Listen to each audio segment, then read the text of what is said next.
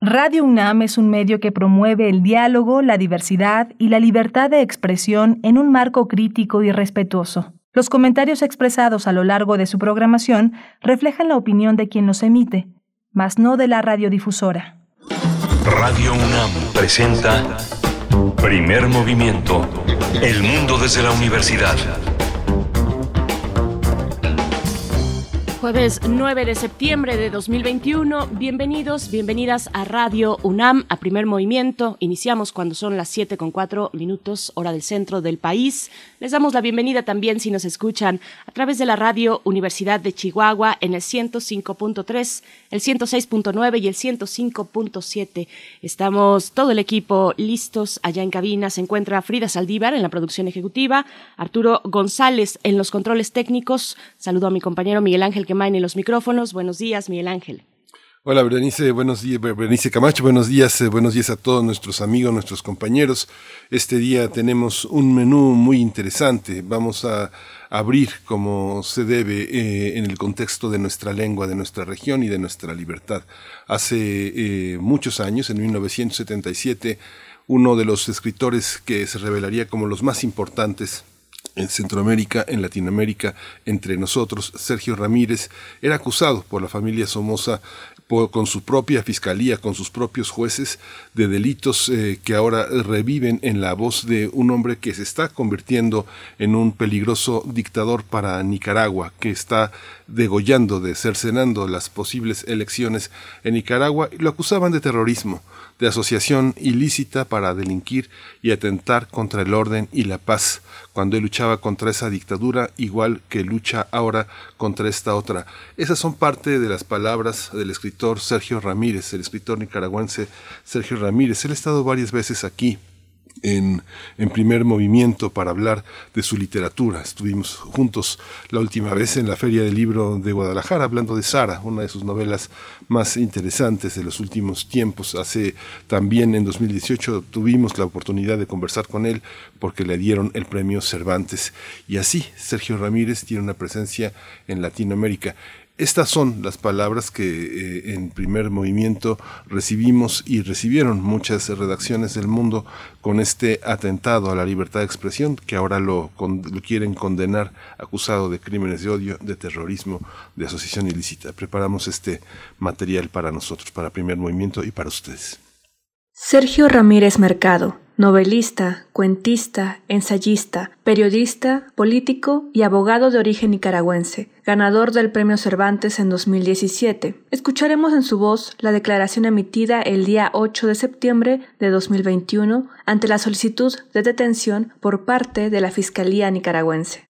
Ortega me ha acusado a través de su propia fiscalía y ante sus propios jueces de los mismos delitos de incitación al odio y la violencia, menoscabo de la integridad nacional y otros que no he tenido tiempo de leer, acusaciones por las que se encuentran presos en las mazmorras de la misma familia muchos nicaragüenses dignos y valientes. No es la primera vez que ocurre en mi vida. En el año de 1977 la familia Somoza me acusó por medio de su propia fiscalía y ante sus propios jueces de delitos parecidos a los de ahora, terrorismo, asociación ilícita para delinquir y atentar contra el orden y la paz, cuando yo luchaba contra esa dictadura, igual que lucho ahora contra esta otra. Las dictaduras carecen de imaginación y repiten sus mentiras, sus hañas, su odio y sus caprichos. Son los mismos delirios, el mismo empecinamiento ciego por el poder y la misma mediocridad de quienes teniendo en su puño los instrumentos represivos y habiéndose despojado de todos los escrúpulos, creen también que son dueños de la dignidad, de la conciencia y la libertad de los demás. Como anuncian que van a allanar mi casa, lo que van a hallar es una casa llena de libros, los libros de un escritor, los libros de toda mi vida. Soy un escritor comprometido con la democracia y con la libertad y no cejaré en este empeño desde donde me encuentre. Mi obra literaria de años es la obra de un hombre libre. Las únicas armas que poseo son las palabras y nunca me impondrán el silencio. Las únicas armas que poseo son las palabras y nunca me impondrán el silencio. Esta es la declaratoria de Sergio Ramírez y pues nos sumamos a la defensa de la libertad de expresión, el derecho que tienen los pueblos, los países, las sociedades a, elegir su propio destino. Ojalá Nicaragua no, no, no pierda esa oportunidad Estamos atentos como parte de las tareas de México en Centroamérica desde hace muchos años, firmando las, la paz, gestionando la paz en esa zona. Bueno, Berenice, tenemos hoy un menú muy interesante también para este día.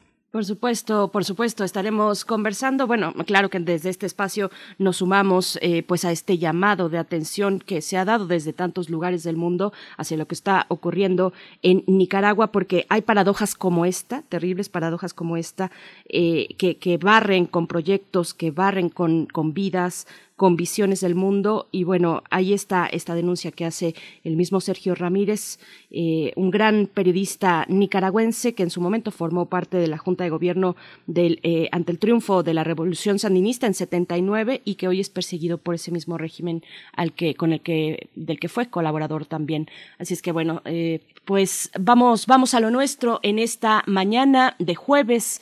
Estaremos iniciando en unos momentos más la conversación con la doctora Leticia Merino, coordinadora del Seminario Universitario de Sociedad, Medio Ambiente e Instituciones de la UNAM, el SUSMAI por sus siglas, y también con el doctor Omar Arellano Aguilar, coordinador de la licenciatura en Ciencias de la Tierra de la Facultad de Ciencias de la UNAM, especialista en el área de ecotoxicología y evaluación de riesgo ecológico, para hablar del momento político en el que estamos con con ojos y verlo con ojos de eh, la cuestión ambiental, la Agenda Ambiental 2021 para la mm, sexagésima quinta legislatura, la legislatura número 65 que ya corre eh, en, en nuestro país. Así es que bueno, estaremos en esta interesante charla en unos momentos. Y vamos a tener también hoy el Observatorio Astronómico en la sección dedicada a mirar la galaxia, el universo. La pregunta que abre esta mañana es si los metales están distribuidos de forma homogénea o no en nuestra galaxia. Esa pregunta, sobre esa pregunta va a indagar la doctora Gloria Delgado Inglada y es investigadora del Instituto de Astronomía de la UNAM y es una comunicadora y divulgadora de la ciencia. En nuestra nota nacional, hacia la segunda hora, estaremos conversando sobre el gran tema o uno de los grandes temas de la semana, la resolución de la Suprema Corte de Justicia de la Nación sobre la inconstitucionalidad de la prohibición de la interrupción del embarazo. Eh, estaremos con Adriana Jiménez Patlán, directora de Derechos Sexuales y Reproductivos y Violencias en la organización Equidad de Género, Ciudadanía, Trabajo y Familia. También es directora de la Red por los Derechos Sexuales y Reproductivos en México, la DDCER. Así es que, bueno, un tema tema fundamental de largo alcance, de grandes alcances, de mucho debate eh, y también de una lucha detrás, pues muy importante por parte de muchas personas, de las mujeres, por supuesto, que generaciones atrás y hasta el punto de hoy, pues han logrado este paso importante. Y hoy vamos a tener una nueva indagación, una nueva presentación también de los cuentos completos de Amparo Dávila que publicó el Fondo de Cultura Económica. Esto va a ser en la voz de la periodista y escritora Verónica Ortiz. En nuestra nota internacional mm, hablaremos de Nayib Bukele y la reelección en El Salvador. Esto en la voz y en el análisis de Enrique Anaya, abogado constitucionalista. Hoy toca el turno de la poesía necesaria. Hoy va a ser la poesía, pero también la poética necesaria en los mundos posibles. Esta mañana, hoy es jueves de Mundos Posibles, pues estará con nosotros el doctor Alberto Betancourt eh, para hablar de las pasiones políticas populares y elitistas en el segundo tramo de la cuarta transformación. Es el tema que propone quien también es doctor en historia, profesor por la, de la Facultad de Filosofía y Letras de esta Casa de Estudios. Y hoy vamos a tener también nuestra sección de los jueves, Derechos Humanos los derechos de las niñas y los niños en relación con el entorno digital. Es el tema que eligió para esta mañana Alicia Vargas Ayala. Ella es directora del CIDES, una IAP del Centro Interdisciplinario para el Desarrollo Social, e integra también el Consejo Directivo de la Redim. Vamos en este momento con nuestro corte informativo, nuestra cápsula sobre COVID-19. COVID-19. Ante la pandemia, sigamos informados. Radio UNAM. En las últimas 24 horas eh, nuevamente aumentaron los lamentables decesos por la enfermedad de la COVID-19 a 879 nuevos decesos. Esta enfermedad aumentó a 265.420 lamentables decesos en lo que va en lo que va de la pandemia.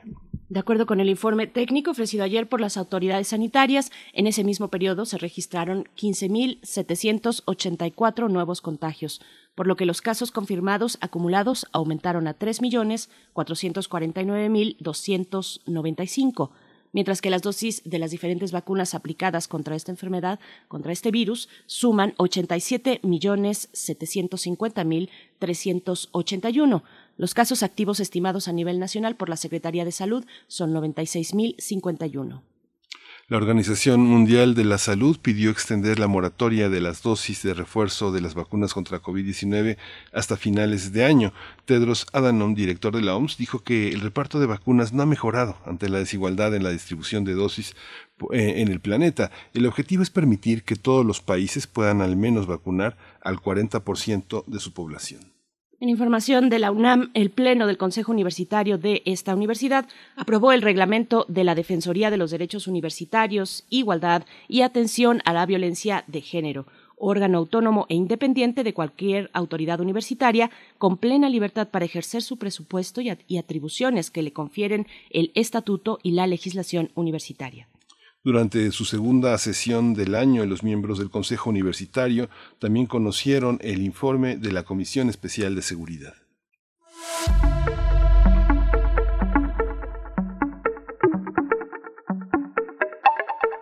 Vamos con recomendaciones culturales. El Festival Internacional de Cortometrajes de México, Shorts México, 16 presenta este jueves 9, el viernes 10 y el sábado 11 hasta el domingo 12 de septiembre un compilado de cortometrajes documentales sobre pueblos indígenas y originarios y sobre la diversidad sexual LGBTTIQ+. Esta transmisión de los títulos que forman parte del Festival Internacional de Cortometrajes Shorts México 16 va a estar disponible a partir de hoy, mañana, el sábado y el domingo, a partir de las 7 de la noche a través del canal de YouTube de la Casa del Lago. Hay que buscarlo, Casa del Lago, eh, y lo encuentra en YouTube. Por supuesto. Pues bueno, les invitamos como cada mañana a hacer comunidad a través del diálogo de los comentarios que nos quieran enviar en redes sociales, arroba P, Movimiento en Twitter, Primer Movimiento UNAM en Facebook. Vamos a ir con música, por supuesto, a propósito de lo que, de, de esta noticia con la que habríamos eh, el programa acerca de Sergio Ramírez, escritor nicaragüense, pues uno de los más relevantes que ahora está siendo perseguido por, por, por el gobierno de la familia de Ortega. Vamos a escuchar a cargo de Tribunica, Hay Nicaragua, Nicaragüita.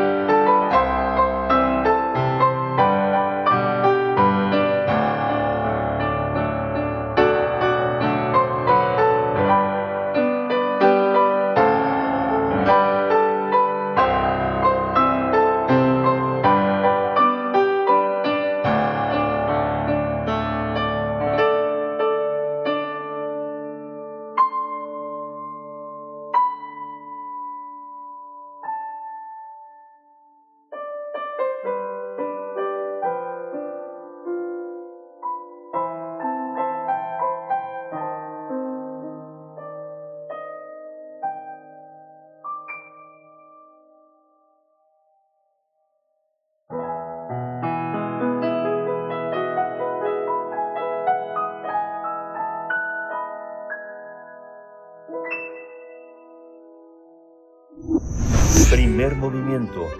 Hacemos comunidad en la sana distancia. Vamos a, eh, hoy vamos a tener como arranque eh, eh, con el comienzo del sexagésimo quinta legislatura, diversas instituciones, grupos, organizaciones y activistas esperan que el Congreso mexicano asuma compromisos claros en materia ambiental para impulsar políticas públicas que ayuden a superar distintos problemas que afectan al medio ambiente. De acuerdo con el documento Agenda Ambiental 2021 para la 65 legislatura, elaborado por el Observatorio y el Seminario Universitario de Sociedad, Medio Ambiente e Instituciones, el SUSMAI, este deterioro es reflejo de una legislación ambiental obsoleta, subordinada a una amplia gama de intereses exclusivamente privados y poco eficientes para proteger a las personas y a los ecosistemas. El texto indica que nuestros representantes en el Congreso tienen la responsabilidad de revertir esta situación y contribuir desde su espacio a edificar un presente más justo que garantice la protección a los derechos humanos y del patrimonio natural del país, que disentive la destrucción impune de los ecosistemas por parte de las corporaciones y asegurar un futuro en el que las diferentes formas de vida sean viables. La discusión sobre la agenda legislativa ocurre en medio de críticas a María Albores, titular de la Secretaría del Medio Ambiente y Recursos Naturales, la Semarnat, por parte de organizaciones defensoras del medio ambiente, a quien acusan, la señalan de abandonar el trabajo con las comunidades afectadas por firmar el decreto que permite la pesca en el hábitat de la vaquita marina y no haber expresado su condena pública por los 18 activistas asesinados el año pasado. Vamos a conversar sobre la agenda ambiental de la nueva legislatura, los pendientes y retos, y están eh, entre nosotros. Presento a la doctora Leticia Merino, y es coordinadora del Seminario Universitario de Sociedad, Medio Ambiente e Instituciones de la UNAM, que conocemos como el SUSMAI. Bienvenida, Leticia Merino, nuevamente aquí a Primer Movimiento. ¿Qué tal? Buen día, muchas gracias por el espacio. Gracias. Gracias, doctora Merino. Por mi parte presento al doctor Omar Arellano Aguilar, coordinador de la licenciatura en Ciencias de la Tierra de la Facultad de Ciencias de la UNAM, especialista en el área de ecotoxicología y evaluación de riesgo ecológico. Y bueno, es un placer volver a conversar, doctor Omar Arellano. Bienvenido a Primer Movimiento. Buenos días. Buenos días, Berenice. Buenos días a todas y a todos. Gracias. Gracias, buenos días. Bueno, pues nuevamente, nuevamente aquí Leticia Merino ante una nueva legislatura. Parece que, que los hombres, eh, los empresarios que se apoderan del país y de los recursos son amigos de los hombres de todos los partidos. Eso parece que, en eso parece que radica la dificultad y no, y no se salva tampoco Morena. Hay muchas dificultades para deshacer esos nudos de compromisos, de intereses. ¿Cómo lo observas desde ese punto? Enorme, eh, de, de, enorme dificultad, es sumamente preocupante. Eh, hay en México lo que se conoce como captura de las instituciones, en este caso el Congreso, por, por estas élites eh, que rayan muchas veces en, la corrupción y que, que sienten que, que el país es suyo y que, que el, digamos, el status quo es, es la destrucción eh, ambiental y los daños a la salud pública, eh, las afectaciones tremendas a los recursos naturales y al acceso de la gente a recursos tan importantes como el agua, eh, lo ven como, ah, como natural, o sea, son costos que otros pagan y que, de los que ellos se benefician.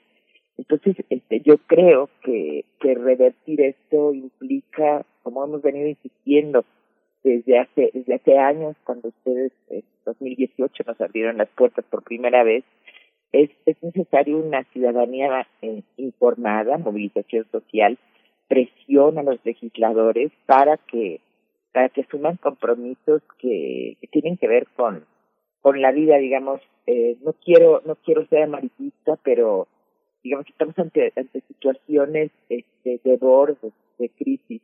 El tema de la pandemia que se prolonga eh, con en el contexto de de una ley del agua tan tremenda como, como la que todavía es vigente, de la cual nos va a hablar este Omar, eh, el tema, el tema del cambio climático, digamos, las lluvias torrenciales que hemos estado, que hemos estado eh, presenciando eh, toda esta, toda esta estación de lluvias, yo, yo creo que esto no se puede eh, asumir, que son situaciones de, de riesgo extremo. En el marco eh, legal que nos hereda eh, la firma del Tratado de Libre Comercio, que es un marco neoliberal y entreguista eh, por excelencia, ¿no? Eh, yo ahí le dejaría. Yo creo que hay una responsabilidad enorme de los legisladores este, y creo que es nuestra obligación y derecho como ciudadanos exigir modificaciones eh, que se han venido postergando. En un episodio de réplica, el periodista Julio Hernández, conocido como Julio Astillero, exhibió públicamente a una secretaria de Medio Ambiente molesta, incómoda, acusando eh, de, de, una cobertura sesgada el caso de la Sierra de San Miguelito en San Luis Potosí. María Luisa Albores da la cara, el presidente dice confío en ella, es una luchadora social, sin embargo, eh, este capacidad de poner el alto solo está bajo la firma en este momento de la secretaria y de la Secretaría de Estado. Omar Arellano, ¿cómo se enfrenta esto desde la administración pública? ¿Es una falta, es una falta de poner, eh, poner límites o tiene que ver también el llamado de atención del legislativo? Eh, pues yo creo que tiene que ver, o sea, son como muchas aristas, son en diferentes niveles, tanto del legislativo que tiene que estar viendo al ejecutivo y el ejecutivo que tiene que este eh, pues tener a la mano toda la información para la toma de decisiones. Eh, sin duda el y, y aquí quiero señalar, o sea, hace unas hace unos meses que estuvimos con ustedes también comentábamos que estos candidatos y candidatas que se estaban presentando a las elecciones en julio, pues realmente no mostraban ningún tipo de agenda ambiental, ningún eh, ninguna propuesta concreta más allá de, este, de, de la retórica que hemos venido escuchando. Tal manera que esta agenda ambiental pues eh, es parte de también de, del trabajo que desde la universidad se puede ir haciendo para ir marcando el rumbo y señalando pues cuáles son los pendientes importantes. Eh, yo creo que ha habido avances en la Secretaría de Medio Ambiente. Eh, recientemente se aprobó por fin la modificación de la norma 001 eh, semana 2021 que este, establece los límites máximos permitidos de contaminación en, eh, en descargas de agua residual. Sin embargo, pues estos esos eh, avances este, también son eclipsados por ah, aspectos como se señalan y, lo están señalando también los compañeros de las organizaciones civiles. O sea, no hay un pronunciamiento de las de, de, las vidas perdidas de defensores ambientales, de defensoras ambientales en el territorio donde ahí se está dando las disputas. Eh, y bueno, eso es, esos son eh, los temas que nosotros eh, de, desde el colectivo del, seminario eh, vamos identificando y, y, como dice la doctora Merino, este, pues uno de los pendientes más importantes que quedaron en, en la eh, en las curules de la legislatura anterior, pero ahorita se, se tiene que retomar, pues es la modificación eh, y reforma de ley general de agua, que es un, un, una parte sumamente importante para precisamente eh, darle mayor eh, democratizar los procesos de, la gestión del agua en México. Y no cabe duda que el tema del presupuesto es sumamente importante porque si no se verdad no puede operar, no, no hay gente que esté vigilando el ambiente, ¿no? Doctora Leticia Merino, ¿qué, qué, ¿cómo ver a este paso, eh, este puente entre la anterior y la actual legislatura?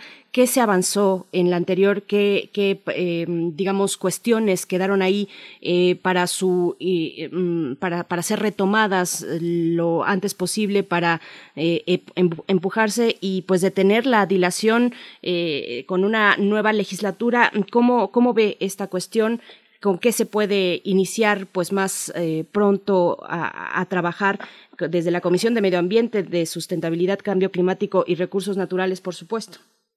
Yo creo, yo creo que hay, eh, hay pendientes, hay, hay avances que se lograron y pendientes en el en el tintero que se trabajaron sin lograr sin lograr avanzar y también bueno este decir que, que hay pendientes y hay responsabilidades que corresponden al Senado, que tampoco, que tampoco hecho mucho en este sentido. Este, yo quisiera resaltar que, que la legislatura anterior, y esto es este, una sorpresa muy agradable, aprobó la modificación al artículo 46 de la LEGEPA, eh, que establece la prohibición, bueno, proponiendo que se, que se establezca la prohibición de realizar minería en aguas naturales protegidas. Esto se, se aprobó con el consenso eh, total de la bancada de Morena, eh, mayoritaria. Este, entonces pasó al Congreso y está detenido en el Congreso. Este, y cabe decir que, que el actual presidente de la Comisión de Medio Ambiente, de, perdón, al Senado, pasó del Congreso al Senado, que el actual presidente de la de la Comisión de Medio Ambiente del Senado ha detenido ya cuatro iniciativas para prohibir minería en áreas naturales protegidas. Este, y ahorita propone una que, tiene realmente muy muy precaria, que tiene el objeto de boicotear esta iniciativa que, que aprobó el Congreso y que pasó al Senado. Digamos, esto debe de ser retomado por por esta por la presente eh, legislatura, este, impulsando esta prohibición que nos parece algo mínimo, para nada suficiente este, pero es un, un primer pasito, yo diría, digamos, y aún en esto las empresas eh, reaccionaron de manera tremenda, la, Secretaría de Economía reaccionó de manera muy fuerte, muy negativa, y el Congreso no, no lo avanzó. Este otro pendiente del que, del que creo que el, doctor Avellano es el especialista, es la, es el cambio de la ley de aguas nacionales, o es el cambio, es la aprobación de de la, lo que ya no, bueno, de lo que se surgió con la iniciativa ciudadana eh, de ley de aguas, que logró el consenso de, distintas eh, facciones del Congreso y que de nuevo detuvo el presidente de la Comisión de Aguas del, del Congreso de la legislatura eh, anterior. Digamos, estos son dos pendientes fundamentales yo quisiera señalar que también es muy importante que se atienda el problema de la minería, digamos, que está causando estragos, problemas de salud pública, de agua, ecosistemas irreversibles eh, en grandes eh, regiones del territorio. Y aquí decir que algo así como el 80% de los, de los proyectos mineros están todavía en fase de exploración. O sea, falta que nos suceda el desastre del 80% siguiente. Entonces, esto se tiene se tiene que legislar este, de otra manera. Y está también el tema de la ley de responsabilidad ambiental. Yo los pondría como los grandes eh, temas que, como yo diría, este, pues están afectando y van a afectar de manera muy muy contundente, muy dramática, este, las condiciones de vida de los mexicanos, este, y muchas veces de forma irreversible. Claro. Doctor Omar Arellano, bueno, pues ahí está eh, la misma mención para hablar de la, de, la Ley General de Aguas y lo titulan como eh, destrabar la iniciativa de Ley General de Aguas consensada. La dimensión del consenso, cuéntenos un poco del contexto eh, del trabajo, pues, de cabildeo que, que requiere una, una ley de estas dimensiones y de esta fundamental importancia para un país como el nuestro y para cualquier país, por supuesto. Sí, gracias. Sí, pues hay que comprender que esta es una ley eh, eh, estructural. Eh, estas son leyes que realmente tienen una, son de gran calado, eh, inciden en muchos aspectos económicos, ambientales, sociales, etcétera. Eh, el año pasado este, se presentaron eh, cuatro iniciativas eh, en la Cámara de Diputados en la cual está incluida la iniciativa ciudadana, que además tuvo que sacar adelante el que se pudiera inscribir a través de una eh, de la entrega de firmas de ciudadanos ciudadanas que la apoyaban y que el INE tuvo que acreditar y aprobar. O sea, es un proceso democrático que viene desde 2012 por todas las organizaciones civiles, la academia, este, eh, en su conjunto, y finalmente está. Eh, tuvimos reuniones con eh, los eh, se organizaron por parte de Agua para Todos este, mesas de, de análisis de contrastar eh, lo que cada una de las iniciativas estaban eh, presentando junto con los eh, diferentes representantes de los partidos políticos que habían este, presentado sus iniciativas.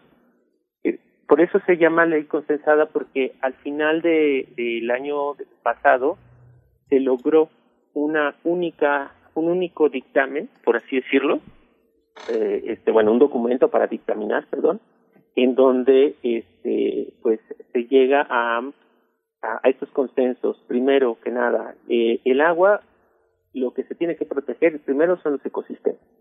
Después viene toda la parte de gestión.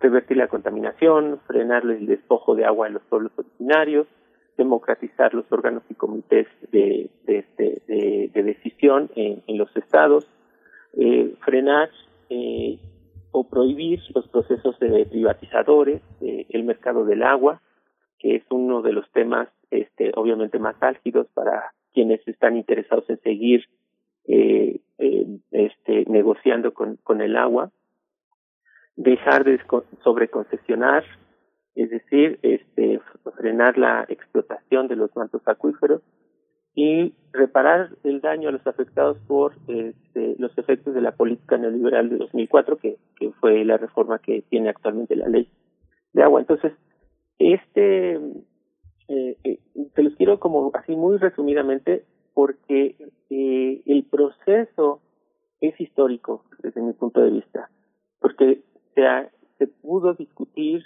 eh, todo esto y obviamente queda un, dictamen eh, que ya también está en electrónico eh, por ahí, pero que falta que, que pase al, al pleno, ¿no?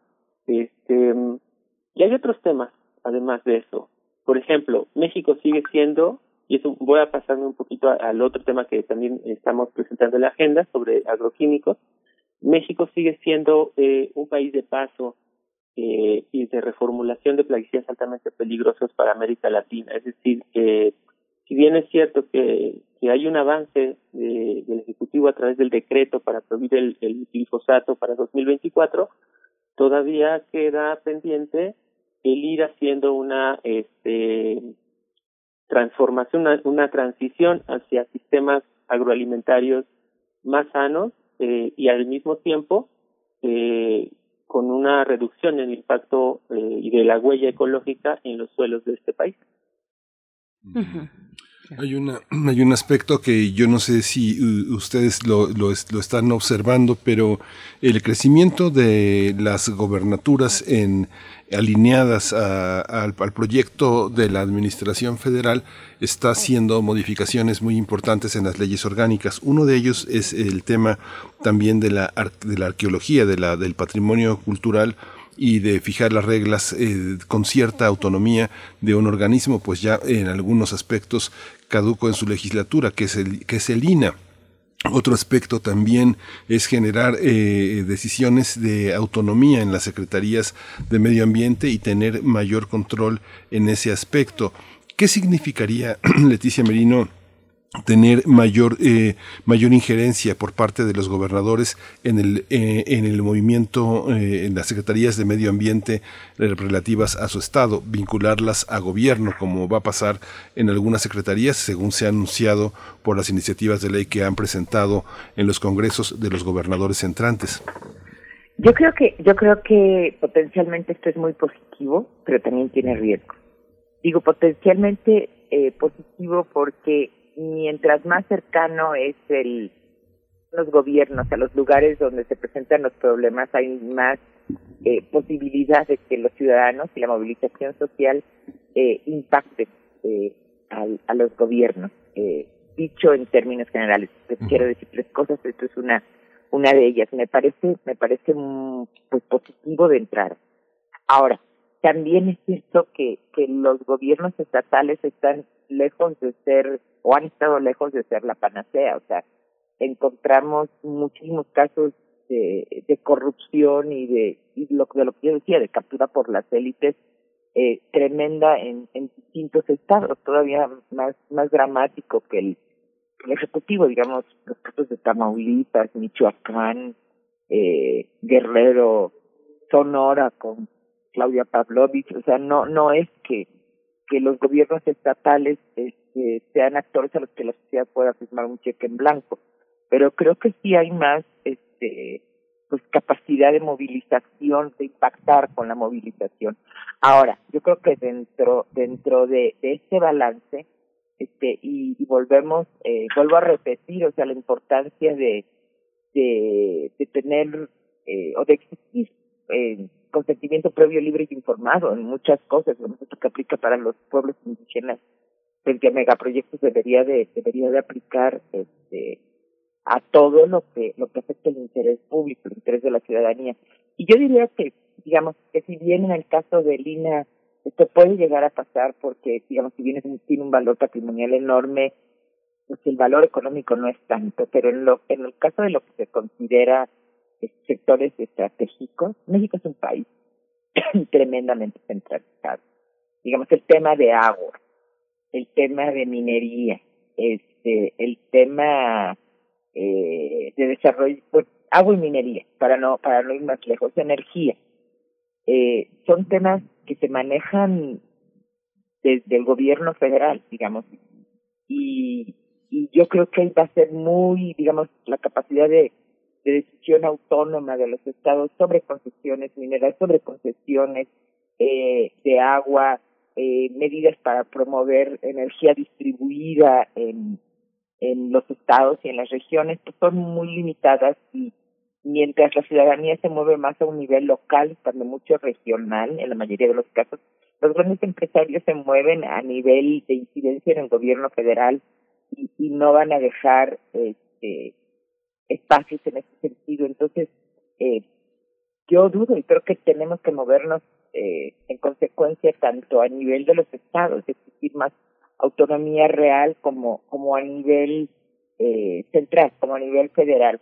Además, eh, pensando en con, un dato sobre el nivel de centralización de México, donde cerca del 90% del, de los impuestos, de la recaudación fiscal, los controla el gobierno federal. El, hace días estaba leyendo yo que China, que tiene la forma de ser eh, un país muy centralizado, el gobierno central maneja solo 15% de los impuestos de recaudan.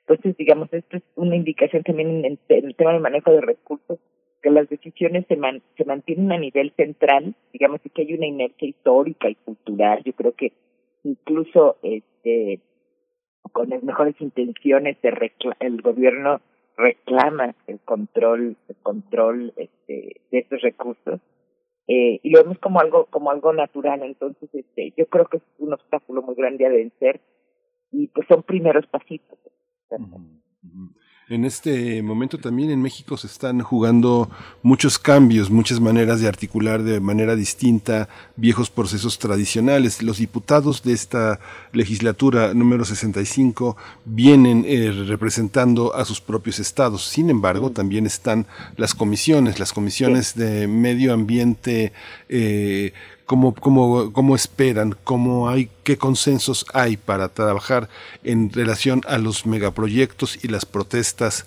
indígenas. Eh, siempre los cambios generan eh, dificultades. Eh, estaba viendo las, las estaciones del tren Maya, por ejemplo, y es, y es evidente que va a generar mucho progreso y muchas cosas, pero también va a romper con muchas cosas. ¿Cómo estamos en la legislatura con el conjunto de intereses que representan los legisladores y las comisiones en turno, Mar? Este, pues yo lo veo bastante interesante porque ahora tienen que eh, negociar eh, o dialogar y, llegar a, a, negociaciones consensadas eh, el partido que, que está en el gobierno con los demás partidos políticos. Entonces, eh, pues es una tira y afloje, aunque aunque no no es, aunque todavía pueden tener cierta mayoría eh, en algunos temas, ¿no? No es una mayoría absoluta. Este, eh, yo creo que eso eso va a dar pie a mucho, pues sí, a una discusión fuerte y que este, van a tener más un poco más de obstáculos eh, en cierta manera. El problema de esto es a título personal, pero el problema del de la política en el país es que este en, en su mayoría eh, si bien llegan representando estados, representando este regiones, eh, los partidos políticos eh, juegan a, sus intereses y a, los golpeteos. Entonces, muy pocas veces se observan este eh, algunos algunos acuerdos que estén pensando en, sacar adelante este país. Entonces, ese, ese es mi punto de vista, ¿no? El, yo, yo realmente espero que, este, y bueno, seguiremos trabajando, por supuesto, eh, en, en, en poder eh, estar eh, apoyando con propuestas, eh, mostrando información a la, a, la sociedad, este, discutir desde la universidad, eh, mostrar rumbos eh, en quienes están, en quienes asumen algunos puestos como son las coordinaciones de, las comisiones en la Cámara de Diputados. En los diputados hay muchos que asisten al seminario, han asistido al seminario, han escuchado a las comunidades afectadas, eh, ya sea por la minería, por el tema del agua, los análisis, los datos que nos está mostrando eh, la investigación que se hace día a día en la universidad, que no solamente es mostrar eh, pues los, impactos, sino también las soluciones, ¿no? Hay un montón de propuestas, este, soluciones científicas y técnicas y, y que bueno, eso es, eh, eso es lo que siempre apuesta la, a la universidad, ¿no? El, este, el ser este motor que nos ayude como ciudadanos a este a buscar nuevos horizontes. Entonces, ojalá, ojalá que esta nueva legislatura este eh, sea sensible eh, a, acercarse a, a, y a dialogar con, con otros grupos y no solamente se queden en los coordinadores de de partidos eh, tomando decisiones en función de, de, estos, estos golpeteos políticos que, que, siempre vemos los ciudadanos. Por supuesto. Doctora, gracias, eh, doctora Omar Arellano. Doctora Leticia Merino, un último comentario, un comentario de cierre, tal vez eh, pensando en las expectativas que se generan, pues, en esta, eh, con esta nueva legislatura, pero también con este segundo momento del gobierno federal no, eh, hoy por ejemplo, bueno, el día de ayer en realidad se presentó el paquete económico 2022 por parte de la Secretaría de, Hacienda para eh, la entrega a la Cámara de Diputados. Por supuesto, no le pido detalles al respecto porque esto es reciente, pero sí una reflexión sobre los recursos destinados para la protección y mejora del medio ambiente, doctora Merino. Pues yo creo que ya lo decía, ya lo decía bueno, o sea, yo creo que la pregunta que, que son tiene dos partes, son dos preguntas. Una, ¿qué esperar o qué puede hacerse y debe hacerse en esta eh, en este en esta legislatura que corresponde a la segunda parte del, del, gobierno de del presidente López Obrador y por otra parte el tema del presupuesto. Al respecto, yo creo que que es el momento, digamos, de de pasar, de empujar por estos cambios transformacionales. Ya las cosas no están como para irnos poco a poco, necesitamos cambios, cambios profundos, este, ya, y yo creo que es el momento para lograrlo. Eh, yo espero que en 2024 eh, pues tengamos un gobierno eh, progresista comprometido, o sea que que el país siga votando por, por expresando una voluntad de, de cambio. Eh, pero hay una gran incertidumbre. Entonces, este, yo creo que, que es el momento de empujar por lo que decíamos, por, por lograr una legislación eh, del agua coherente con la problemática del país, eh, eh, por lograr modificaciones profundas a la, a la ley minera, por, por lograr cambios en la ley de responsabilidad ambiental, este, por eh, tener una ley eh, de energía que permita revertir efectivamente la pobreza energética y avance en la democratización de la generación y distribución de energía, digamos, estos cambios son necesarios y yo creo que este es el momento, no se puede esperar más para que pase, digamos, por las razones que, dábamos. Ahora, no he visto efectivamente el presupuesto, pero el presupuesto de Semarnat en los últimos años y desde antes de la administración eh, actual ha venido eh, reduciéndose de manera muy fuerte, llegando a ser, eh, pues no sé, alrededor de la mitad de lo que llegó a tener, que nunca se me ha tenido un presupuesto este suficiente. No quiero explicar, pero eh, yo creo que la, las limitaciones de la actuación de la de la actual secretaria en gran parte se justifican por esta falta de recursos, digamos, Profepa está realmente eh, inmovilizada y tiene tiene una agenda muy grande, tiene muchas responsabilidades. Eh, entonces, este, supervisar, gestionar, implica presencia en los territorios y no hay recursos para ello, ni en el gobierno federal, ni en la Secretaría de Medio Ambiente eh, y Recursos Naturales, ni menos en los gobiernos de los estados. Entonces, el descentralizar sin descentralizar recursos, pues no no opera, pero en general el sector ambiental pues se ha estado desmantelando. Tuvimos en mayo hace alrededor de un año una sesión sobre esto, se ha estado desmantelando de manera de manera muy grave. Este, y esto tiene y esto tiene impactos, como decía yo, sin justificar, porque en parte explican muchas de las limitaciones de la actuación de la Secretaría y solo se ve la puntilla de la. Pues muchas gracias. Ojalá que esto eh, pues que, los legisladores cobren conciencia de las implicaciones tan graves que Pues les agradecemos a ambos, doctora Leticia Merino, coordinadora del Seminario Universitario de Sociedad, Medio Ambiente e Instituciones de la UNAM, el, SUSNA, el SUSMAI, como siempre, pues tienen un espacio aquí para abordar las temáticas que desde ese seminario impulsan. Muchas gracias, doctora Merino. Muchas gracias a ustedes y, muy buen día. Igual a ti, Omar. Este, gracias. Gracias. gracias, doctor Omar Arellano.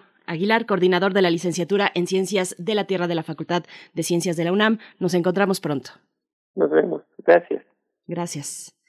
Bien, pues vamos rápidamente a hacer una mención, una mención que eh, espero pongan mucha atención porque son los nombres de las ganadoras de las becas del Congreso Internacional de la Sociedad Mexicana de Neuro, Neurología y Psiquiatría que empieza hoy a las 8 de la mañana.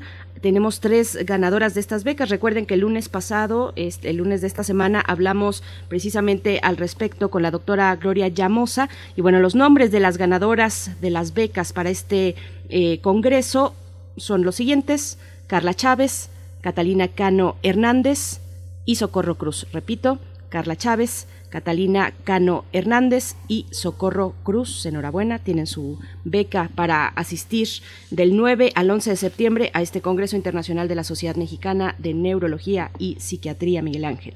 Sí, eh, ya, este, este, sí, me quedé. Vamos a ir eh, directamente con... Eh, con Gloria Delgado, vamos al observatorio. vamos. Primer movimiento. Hacemos comunidad en la sana distancia. Del brazo de Orión al universo. Observatorio Astronómico. La pregunta de esta mañana, ¿los metales están distribuidos de forma homogénea o no en nuestra galaxia? Es el tema a manera de pregunta que nos comparte esta mañana la doctora Gloria Delgado Inglada, investigadora del Instituto de Astronomía de la UNAM, comunicadora científica y colaboradora de este espacio. Doctora Gloria, buenos días. Le saludamos Miguel Ángel Quemain y Berenice Camacho de este lado. Buenos días, Berenice y Miguel Ángel, un gusto. Gracias, doctora. Bueno, pues escuchamos con atención. Muy bien, pues yo hoy les quiero hablar de un tema que a mí me encanta, que es la química. Y es que a muchos astrofísicos y astrofísicas en realidad podrían llamarse astroquímicos. En particular en el Instituto de Astronomía somos muchísimos los que trabajamos en este área. Algunos desde el punto de vista más teórico, crean modelos computacionales que incluyen lo que queremos saber sobre la química y un par de ejemplos son Leticia Carilli y Christophe Morset, y otros lo hacemos desde un punto de vista más observacional y estudiamos qué elementos químicos hay en la galaxia, en las estrellas o en las nebulosas y en qué cantidad. Y aquí hay muchísimas personas, bueno, estoy yo una de ellas, pero están gente que, que seguro conocen y han pasado por primer movimiento, Manuel Peinberg, Silvia Torres, Miriam Peña, Antonio Peinberg, Michael Richter, Alberto López, Loran Sabín y un montón más y todos sus estudiantes, ¿no? Entonces, esto es para resaltar que en el Instituto de Astronomía tenemos una gran comunidad astroquímica. Y bueno, pues para hablar de química en las galaxias, yo voy a usar como excusa este artículo que salió apenas, que ha sido aceptado en la revista Nature y su primera autora se llama Analisa Decía y trabaja en la Universidad de Ginebra y pueden buscarla en internet, tiene una página web con más información sobre ella y sobre su trabajo. Entonces lo que ellos hacen es presentar los resultados que han obtenido con, a partir de observaciones de un grupo de 25 estrellas de tipo O y B de, nuestra galaxia. Estas estrellas son masivas, calientes y muy brillantes. Y todas están a menos de 3 kiloparsecs del Sol, que para que nos entendamos, están en el vecindario del Sol y para ello han utilizado el observatorio, perdón, el telescopio espacial Hubble y también el telescopio de 10 metros que está en Chile. Entonces lo que hacen es analizar las marcas que dejan en la luz de estas estrellas algunos iones de varios elementos como magnesio, aluminio, silicio, cromo, hierro, cobalto, en fin, muchos. Y estas marcas les permiten a ellos calcular la cantidad de átomos de, de estos elementos que están presentes en dichas estrellas. Y algo importante es que consideran tanto el gas como el polvo, porque los metales se esconden en el polvo, que no vemos con esta luz que llega a los telescopios, y entonces si no lo tenemos en cuenta, podemos obtener resultados erróneos y podemos obtener conclusiones erróneas. Entonces, antes de resumir lo que encuentran, quiero explicar algunas ideas que son importantes cuando hablamos de química en las galaxias. Un concepto que se usa muchísimo en astronomía es el de metalicidad. Para la comunidad astronómica, los metales son todos los elementos químicos que no son hidrógeno y helio. Recordando, todo el hidrógeno y gran parte del helio se formaron en el Big Bang y el resto de los elementos químicos se han formado dentro de las estrellas. Entonces, bueno, se meten a todo ese resto en un mismo saco que es el de los metales. Entonces, ahí está pues el oxígeno, el neón, el argón y todo lo demás, ¿no? Entonces, metalicidad es un parámetro que nos indica la cantidad de metales que hay en una estrella, en una galaxia o en una nebulosa. Por ejemplo, si decimos que algo tiene la misma metalicidad que el Sol, pues es que tiene la misma eh, cantidad de elementos químicos que nuestro Sol. Y bueno, eh, sobra decir que como el Sol es la estrella más cercana, pues es la que más hemos observado y con mejor calidad, y entonces es la estrella para la que mejor se conoce su metalicidad, ¿no? De hecho, se toma casi siempre como referencia, entonces se dice que una estrella es menos metálica o más metálica que el Sol.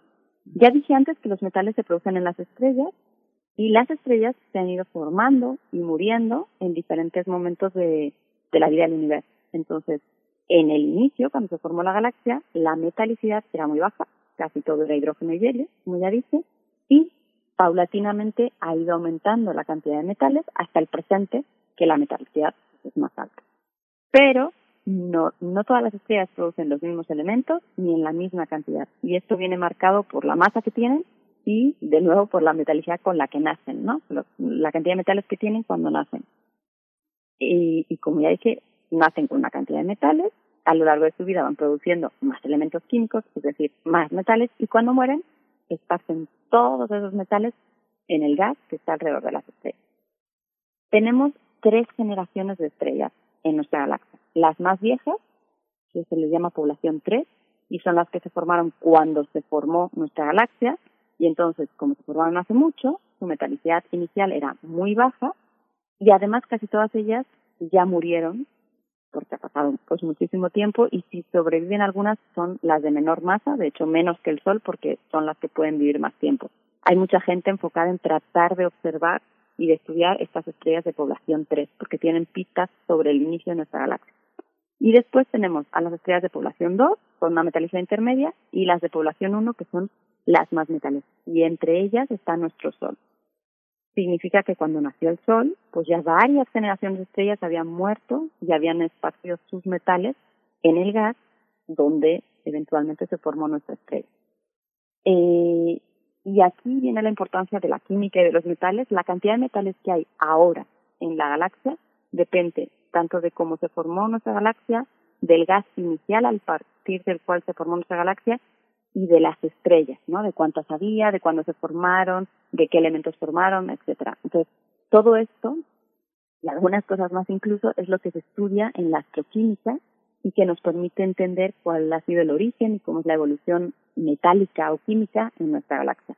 Y esto es relevante, entre otras muchas cosas, porque tiene que ver, la metalicidad está muy ligada a la capacidad de formar planetas y también a la capacidad de crear las condiciones necesarias para que, por ejemplo, pudiera surgir la vida. Y entonces, bueno, con esto ya saben todo de astroquímica, todo lo que se necesita para entender eh, la pregunta o el debate que está aquí detrás. Y es que en la comunidad de astroquímicos, pues eh, lo que se preguntan es si la composición química que hay en la vecindad del, en la vecindad del Sol o incluso en nuestra galaxia es homogénea o no. O dicho de otra forma, ese gas inicial y pobre en metales del que se formó nuestra galaxia y también las primeras estrellas, se ha conseguido mezclar bien ahora con el gas que han esparcido, eh, o más bien el gas esparcido por todas las generaciones de estrellas, pues hay quien dice que sí y hay quien dice que no.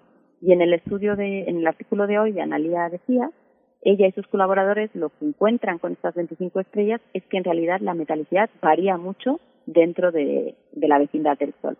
Hay algunas estrellas que tienen una metalicidad parecida a la del Sol, alta, pero hay otras que tienen una metalicidad muy baja, un 20% de los metales que hay en el Sol.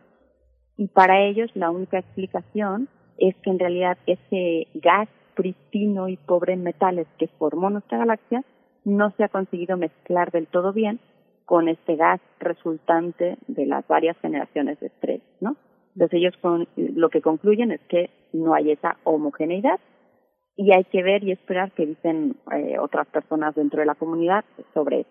Y mientras tanto, pues cada vez que veamos una roca, una hoja, cemento incluso nuestra sangre, tenemos siempre que recordar que todo eso está hecho de átomos que se forjaron en varias generaciones de estrellas y que después se esparcieron por la galaxia y tuvieron un viaje cósmico que al final los llevó pues, a donde están ahora y los podemos ver nosotros. Pues Gloria Delgado Inglada, ya llegamos a las 8 de la mañana. Muchas gracias por esta contribución. seguiremos pensando el espacio, el universo, la galaxia desde distintos órdenes y bueno, uno de ellos hoy ha sido la química. Muchas gracias. Gracias a ustedes, un abrazo. Gracias. Despedimos a la Radio Universidad de Chihuahua. Quédese aquí en primer movimiento. Nos vemos en un par de minutos. Síguenos en redes sociales. Encuéntranos en Facebook como Primer Movimiento y en Twitter como arroba PMovimiento. Hagamos comunidad.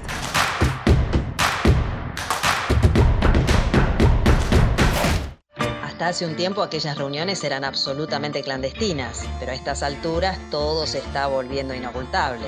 Los más fieles al virrey dicen que son los más peligrosos conspiradores. Escucha el radiodrama Cinco días que conmovieron al Río de la Plata. Mayo de 1810, La Revolución. Del archivo de la Bienal Internacional de Radio 2021. Sábado 11 de septiembre a las 20 horas. Radio UNAM. Experiencia sonora. Elegir significa escoger o preferir a alguien o algo. Entonces eliges lo que quieres y necesitas. Cuando eliges que tu voz se escuche, puedes decir, yo soy el INE. Así, en primera persona. Cuando soy funcionario o funcionario de casilla y cuento los votos. Yo soy el INE. Cuando voto y me identifico. Yo soy el INE. Si tú también debes elegir, elige decirlo con todas sus letras. Yo soy mi INE. Porque mi INE nos une.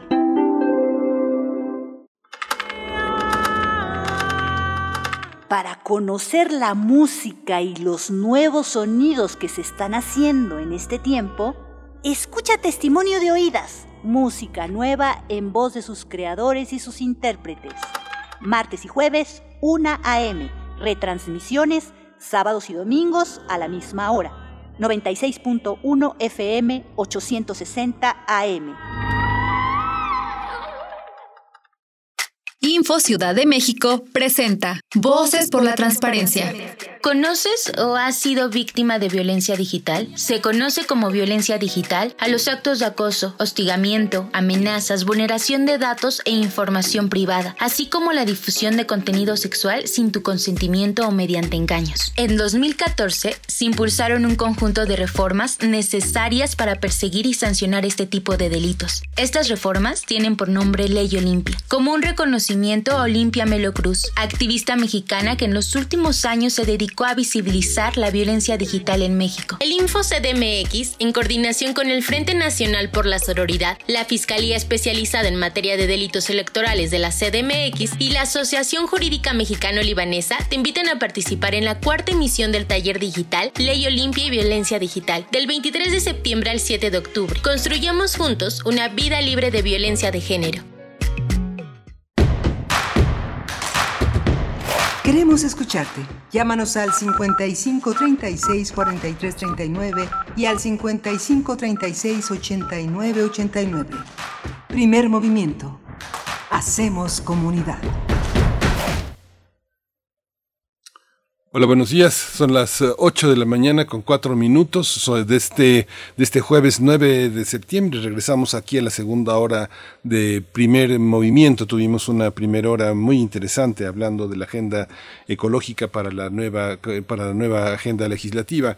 Hoy está con nosotros Socorro Montes en los controles técnicos, está Frida Saldívar en la producción ejecutiva y mi compañera Berenice Camacho del otro lado del micrófono. Berenice, buenos días. Buenos días, Miguel Ángel Quemain. Buenos días a la radio Nicolaita. Nos encontramos en el 104.3 de la frecuencia modulada en Morelia, uh, gracias a este acuerdo con eh, entre radios universitarias y a la Universidad Michoacana de San Nicolás de Hidalgo, por supuesto. Les mandamos un, un abrazo y un saludo en esta mañana de jueves.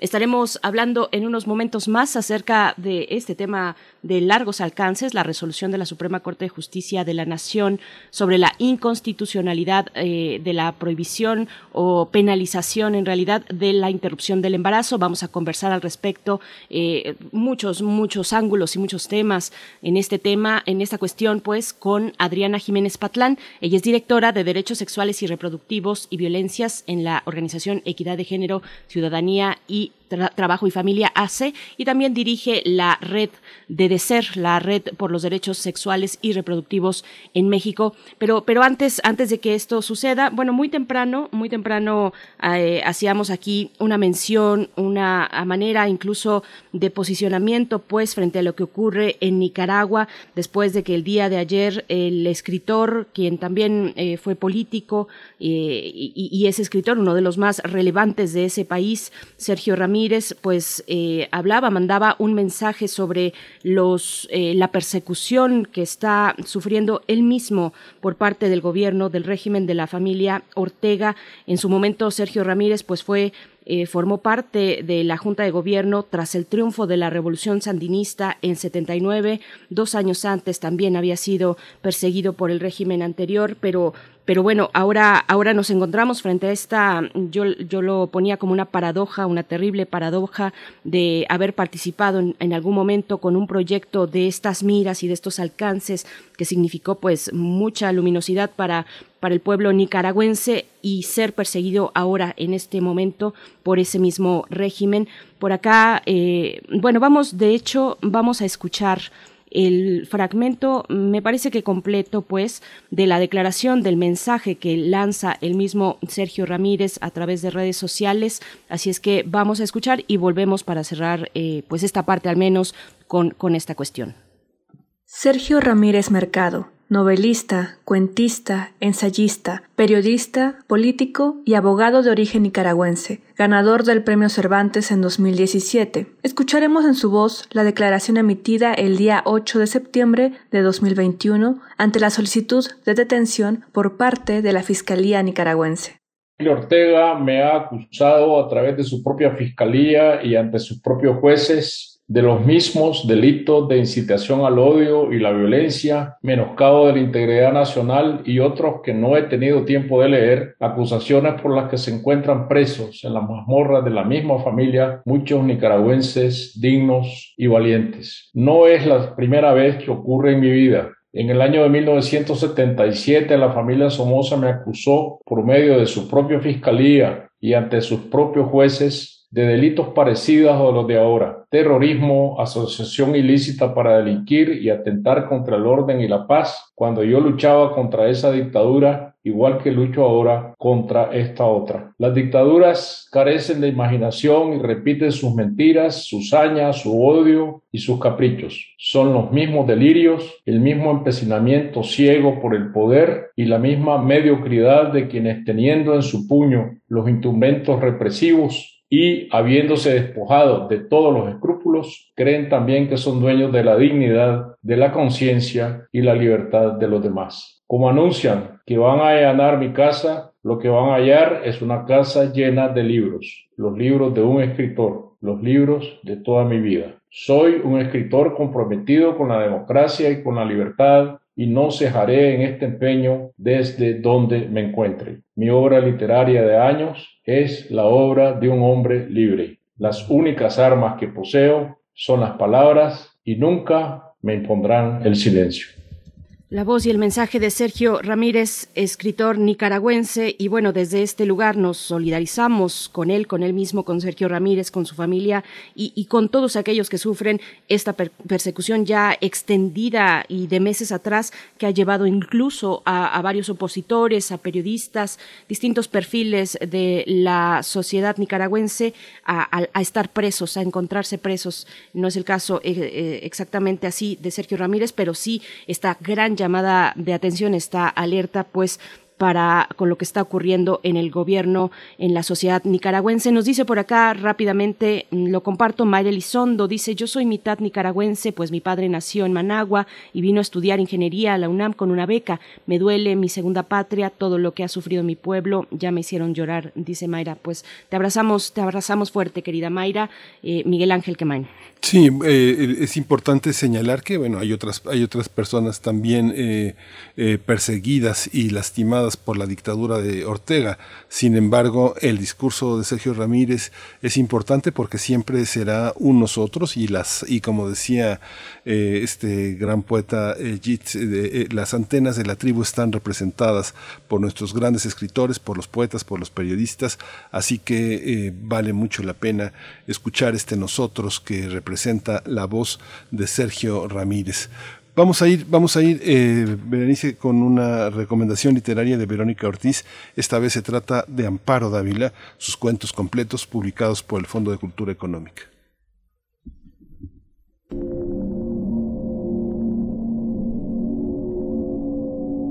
Muy buenos días, les saludo con mucho gusto y les cuento que descubrí a Amparo Dávila muy joven Tiempo destrozado, publicado en 1959, me abrió un mundo literario sorprendente. El cuento El huésped me siguió muchísimos años. Amparo es universal porque su literatura abarca emociones humanas. Miedo, soledad, muerte, locura, Inquietante, su literatura es además sencilla y profunda. En la publicación que hoy les recomiendo, Amparo Dávila, Cuentos Reunidos, se llama, ya en su séptima reimpresión, tenemos juntos los cuentos de cuatro de sus libros. Tiempo destrozado, que les mencionaba, Música concreta, publicada en 1961, Árboles petrificados de 1977 y el hasta ahora inédito Con los ojos abiertos del 2008. Si no conoce Amparo Dávila, es el momento de buscar este título y adentrarse en una de las plumas mexicanas más originales.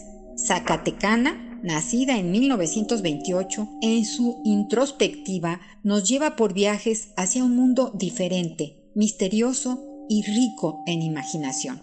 Del libro Tiempo destrozado, me permito leerles un párrafo del huésped. Una noche estuve despierta hasta cerca de las 2 de la mañana, oyéndolo afuera. Cuando desperté, lo vi junto a mi cama, mirándome con su mirada fija, penetrante. Salté de la cama y le arrojé la lámpara de gasolina que dejaba encendida toda la noche. No había luz eléctrica en aquel pueblo y no hubiera soportado quedarme a oscuras, sabiendo que en cualquier momento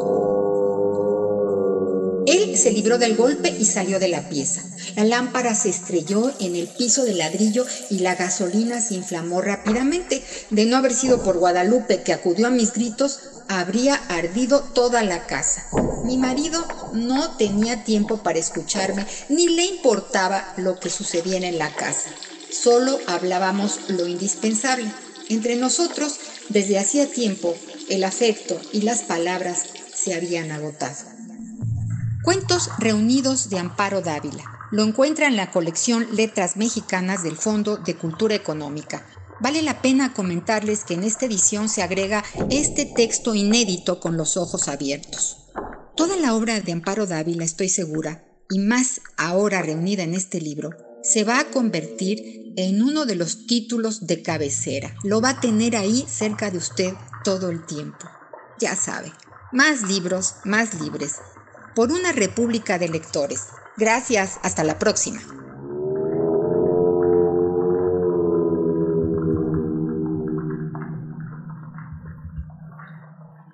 Estamos ya de vuelta, por supuesto, agradeciendo a nuestra colega y compañera mm, Verónica Ortiz, que desde el Fondo de Cultura Económica pues nos hace esta recomendación literaria, bueno, ni más ni menos que Amparo Dávila y sus cuentos reunidos, publicados por el Fondo de Cultura Económica en la colección de letras mexicanas. Y hablando de obras reunidas y cuentos reunidos, bueno, pues hay que darse una buena vuelta por eh, lo que ofrece el Fondo de Cultura Económica, porque vamos a encontrar eh, la obra de Rosario Castellanos, de Clarice Lispector, en fin, de una cantidad de escritores y escritoras que, bien ameritan tener en nuestro librero las obras completas, se trate de cuentos, se trate de poesía también, en fin, querido Miguel Ángel, pues estamos aquí y, y después de esta recomendación de Amparo Dávila.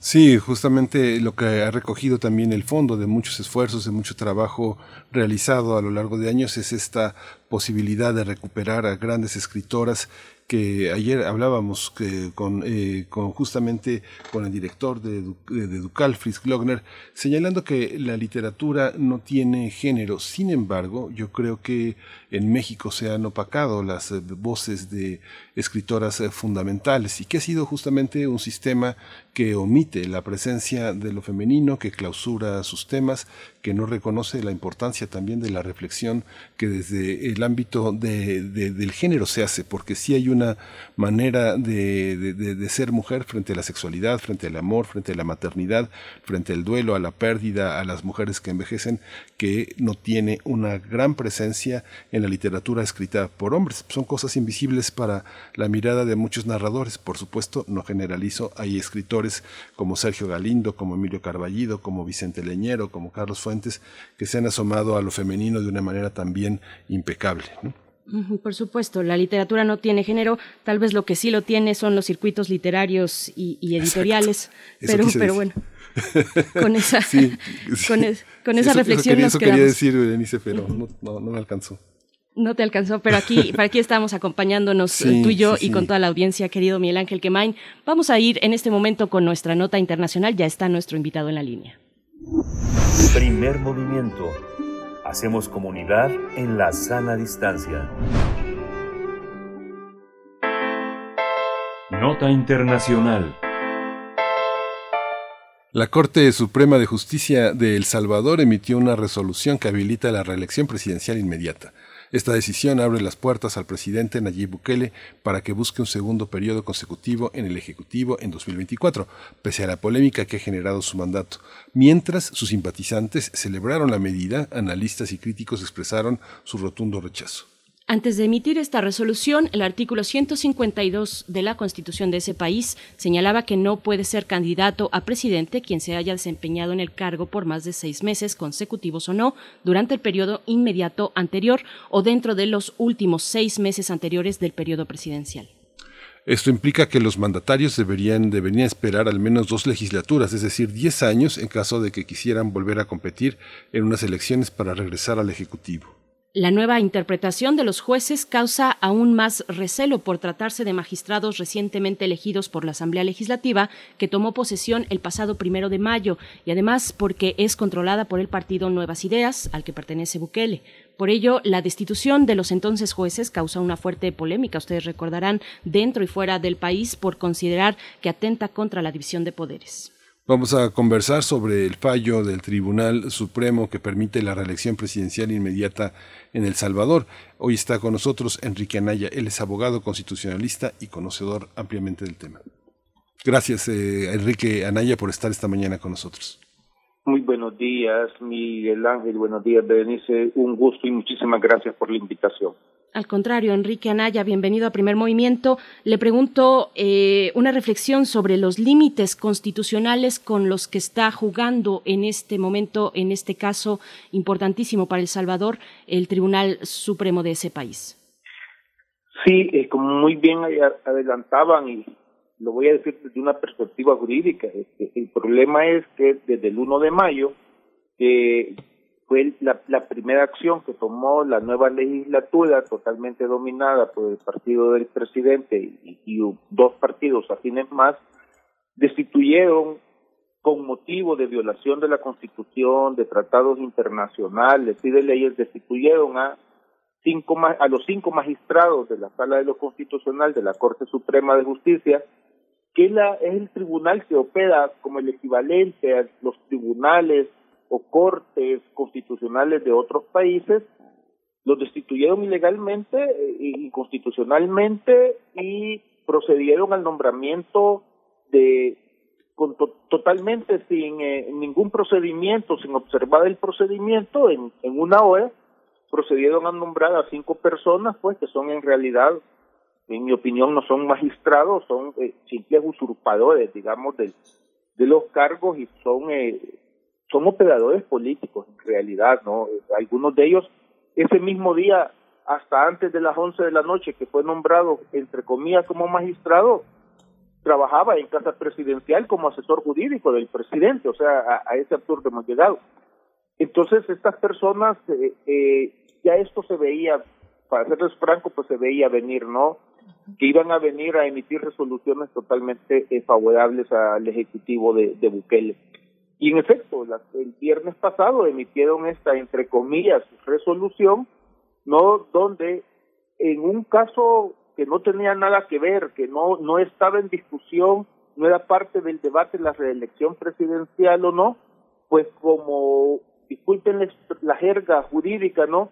Como un obiter dictum, como decir, como un tema tangencial al, al tema eh, principal, deciden revisar la jurisprudencia dictada desde el año 2014 y decir que eh, la Constitución autoriza eh, la reelección eh, presidencial, ¿no? Eh, les voy a comentar, en El Salvador, en las 14 constituciones que hemos tenido, porque hemos sido un país que ha sufrido, digamos, muchos golpes de Estado y cosas por el estilo, en ninguna constitución se ha autorizado, digamos, la reelección presidencial. Desde que El Salvador nació como república independiente, eh, no formando parte ya de la de la República Federal Centroamericana a inicios del siglo pasado, pues El Salvador nunca ha autorizado y, había sido como una idea muy muy consolidada, digamos, de la ausencia de, de reelección. Inclusive, al menos seis disposiciones constitucionales, no solamente el 152 que ustedes acertadamente acaban de citar, pero les leo el artículo 88 de la Constitución, dice, la alternabilidad en el ejercicio de la presidencia de la República es indispensable para el mantenimiento de la forma de gobierno y sistema establecidos. Y hay un artículo muy contundente, porque les digo, hay, hay varias ocasiones que, se, que el constituyente salvadoreño insistía en el tema de la no, insiste en el, en el aspecto de la no reelección presidencial. El artículo 154 de nuestra Constitución dice, eh, déjeme ver cómo es PDF, se mueve un poco lento el documento, el artículo 154 de la Constitución salvadoreña dice, el periodo presidencial será de cinco años y comenzará y terminará el día primero de junio, sin que la persona que haya ejercido la presidencia pueda continuar en sus funciones ni un día más. O sea, es, y me, inclusive, eh, dentro del sistema constitucional salvadoreño, el artículo 248 establece que uno de los aspectos que no se pueden reformar de la Constitución, que es lo que los constitucionalistas llamamos cláusulas pétreas o cláusulas inmodificables, es precisamente el principio de alternabilidad en el ejercicio de la presidencia de la República. Pues sin embargo, estos operadores políticos que están ocupando las oficinas de la sala de lo constitucional y se la tomaron por las armas, eh, pues sencillamente, contrario a lo que dice en seis disposiciones constitucionales, pues parece que están en un universo paralelo y, han dictado pues esta aberración diciendo que el presidente Bukele sí se puede reelegir a partir del 2024. Hay opciones, hay opciones de que hay opciones para una, eh, un gobierno distinto al de Bukele. Bukele se le ha pasado desmantelando un sistema de conflicto de intereses entre eh, el gobierno, el ejecutivo y los empresarios, entre los empresarios y los Estados Unidos. ¿Esto será posible después de Bukele? Eh, pues yo creo que esto La, la, intención de la resolución es permitir totalmente la reelección de Bukele en el 2024. Eh, y el problema que está en El Salvador es que, eh, digamos, Bukele ha dominado totalmente, digamos, todo el escenario eh, político y realmente en El Salvador, digamos, no hay una oposición política, no hay un liderazgo alternativo a, a Bukele, así que francamente creo que salvo que algo pase, y voy a poner entre comillas, ojalá que no sea algo que nos coloque, digamos, en mucho riesgo de, del país, creo que Bukele, eh, al presentarse a elecciones en el 2024, eh, pues tendría, eh, inclusive si fueran elecciones limpias, creo que tendría muchísimas posibilidades de una de una reelección presidencial. Enrique Anaya, le pregunto hasta hasta dónde, por supuesto que este esta decisión de la Corte Suprema de Justicia de El Salvador, pues es muy clara, eh, se ve un amplio sesgo, pues institucional a favor del, del presidente. Le pregunto, eh, además de esta cuestión en la generalidad de lo que va del del gobierno de Bukele, hasta dónde se han ampliado las facultades presidenciales constitucionales y aquellas no constitucionales, aquellas que tienen que ver con cabildeo, con alianzas, eh, con eh, el dominio tal vez de otras áreas y otros niveles eh, de, de, del gobierno o del Estado en El Salvador.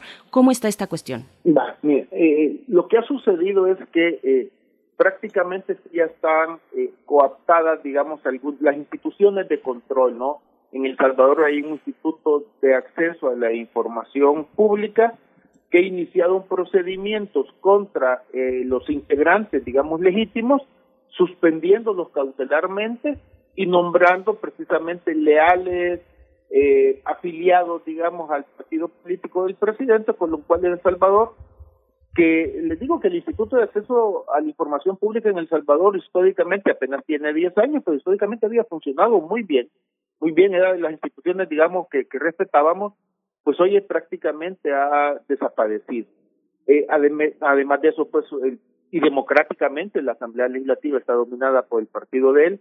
Además de eso, pues ahora tiene la cabeza del órgano del Poder Judicial en al haberse tomado la sala de lo constitucional.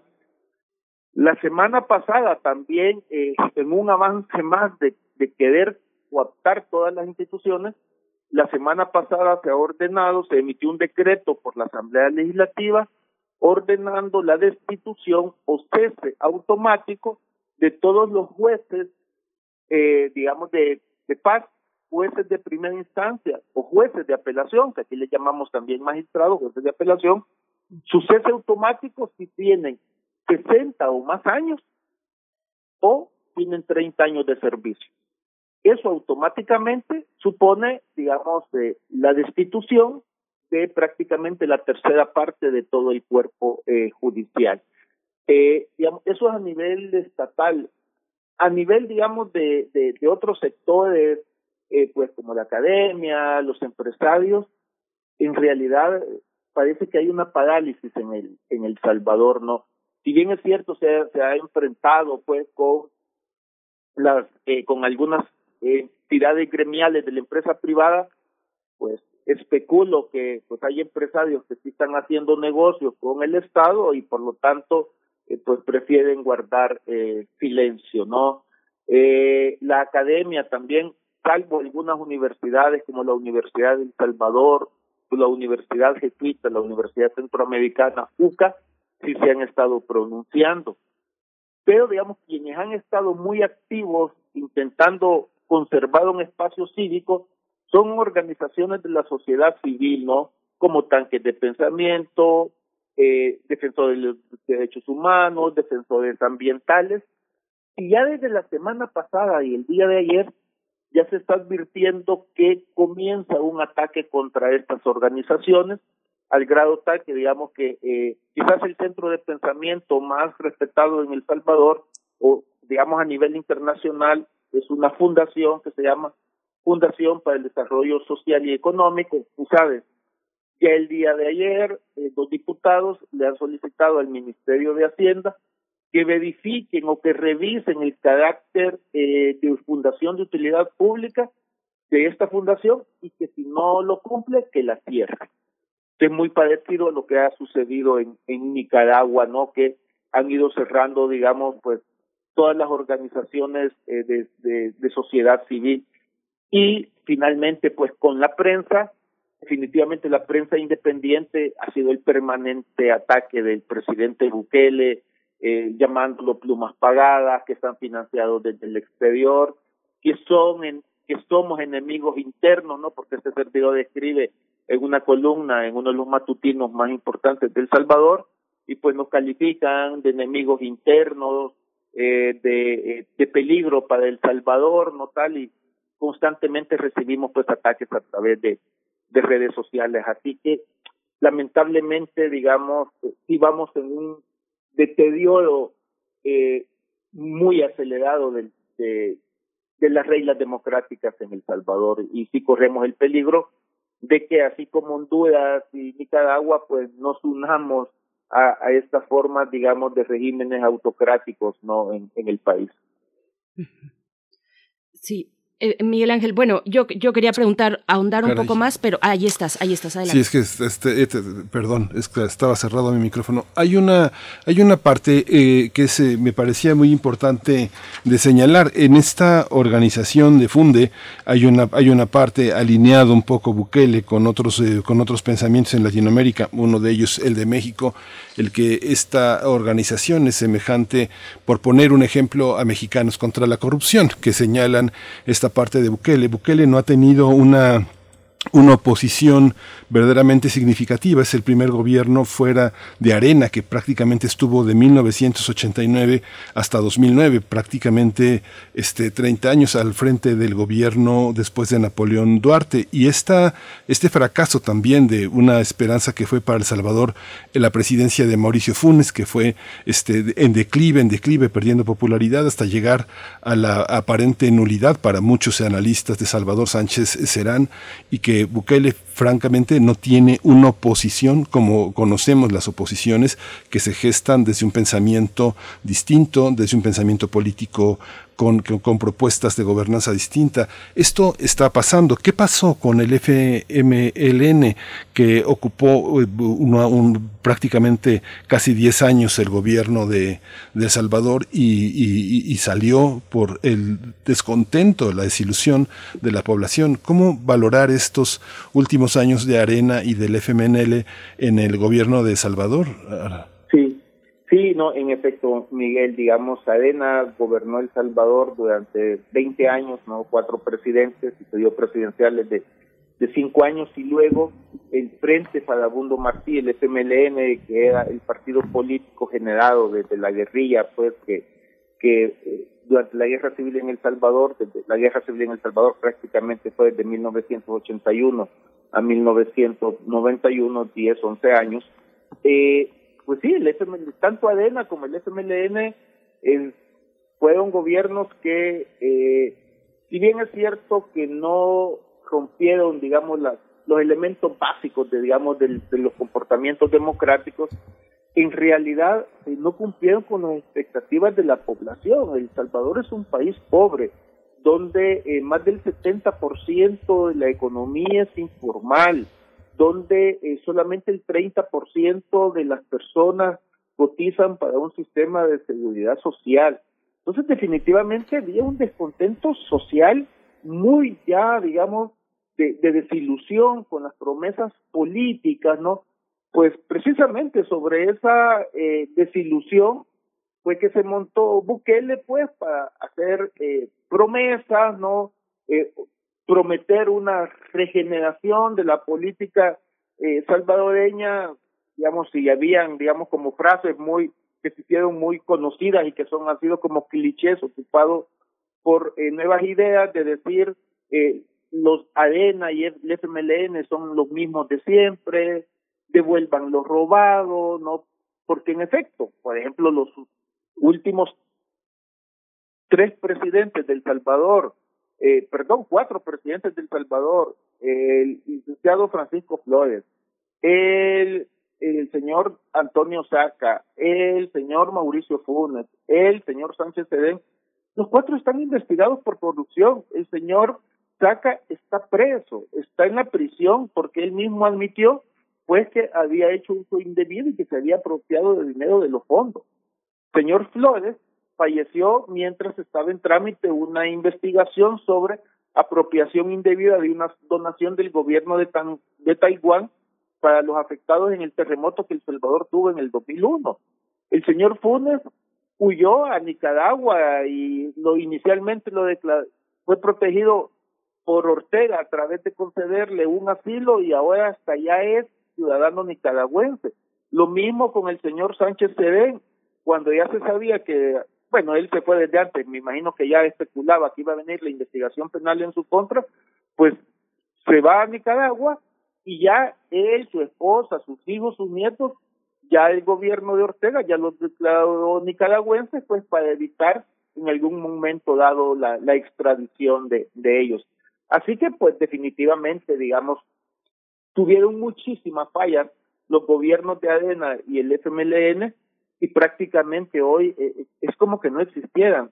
Vamos a ver, el FMLN tenía, si la memoria no me falla, en, la, en El Salvador la, Asamblea Legislativa, el, cuerpo legislativo es, unicameral, lo que podríamos decir el Congreso, pero solo, es uno solo, no hay dos, está formado por 84 diputados. Si la memoria no me falla, en la anterior legislatura del FMLN tenía, digamos, 15, 20 diputados. Hoy tiene cuatro. Es prácticamente, eh, digamos, intrascendente. Arena tenía más de 30 diputados. Hoy tiene 14. Arena medio logró sobrevivir, pero creo que, digamos, platicando siempre eh, con amigos pues del, del ámbito, decimos que parece que la oposición en El Salvador todavía está en shock, está luciada por haber perdido tanto de tal de forma tan abrumadora que todavía no ha logrado eh, eh, ubicarse, digamos, y lograr construir una nueva propuesta de, gobierno y de plantear un liderazgo alternativo. No lo hay en estos momentos, lamentablemente. Y entonces eso lo aprovecha, por supuesto, Bukele y su equipo para ir tomando cada vez más y más y más, digamos, el control de las instituciones estatales. Pues agradecemos mucho esta participación, Enrique Anaya, abogado constitucionalista. Por supuesto, nos, nos mantenemos al tanto de lo que ocurre en este nuevo episodio eh, con el gobierno de Bukele. Eh, la, ya Estados Unidos, como lo mencionaba mi compañero Miguel Ángel Gemain, pues ha condenado a Estados Unidos esta resolución. Iremos viendo al paso de los días, pues en qué se traducen las repercusiones internacionales de la comunidad internacional, pues sobre esta decisión del, del Tribunal Supremo de la Corte Suprema en El Salvador. Muchas gracias por esta conversación. Muchísimas gracias a ustedes por la invitación. Saludos mm. a México. Muchísimas gracias. Hasta pronto.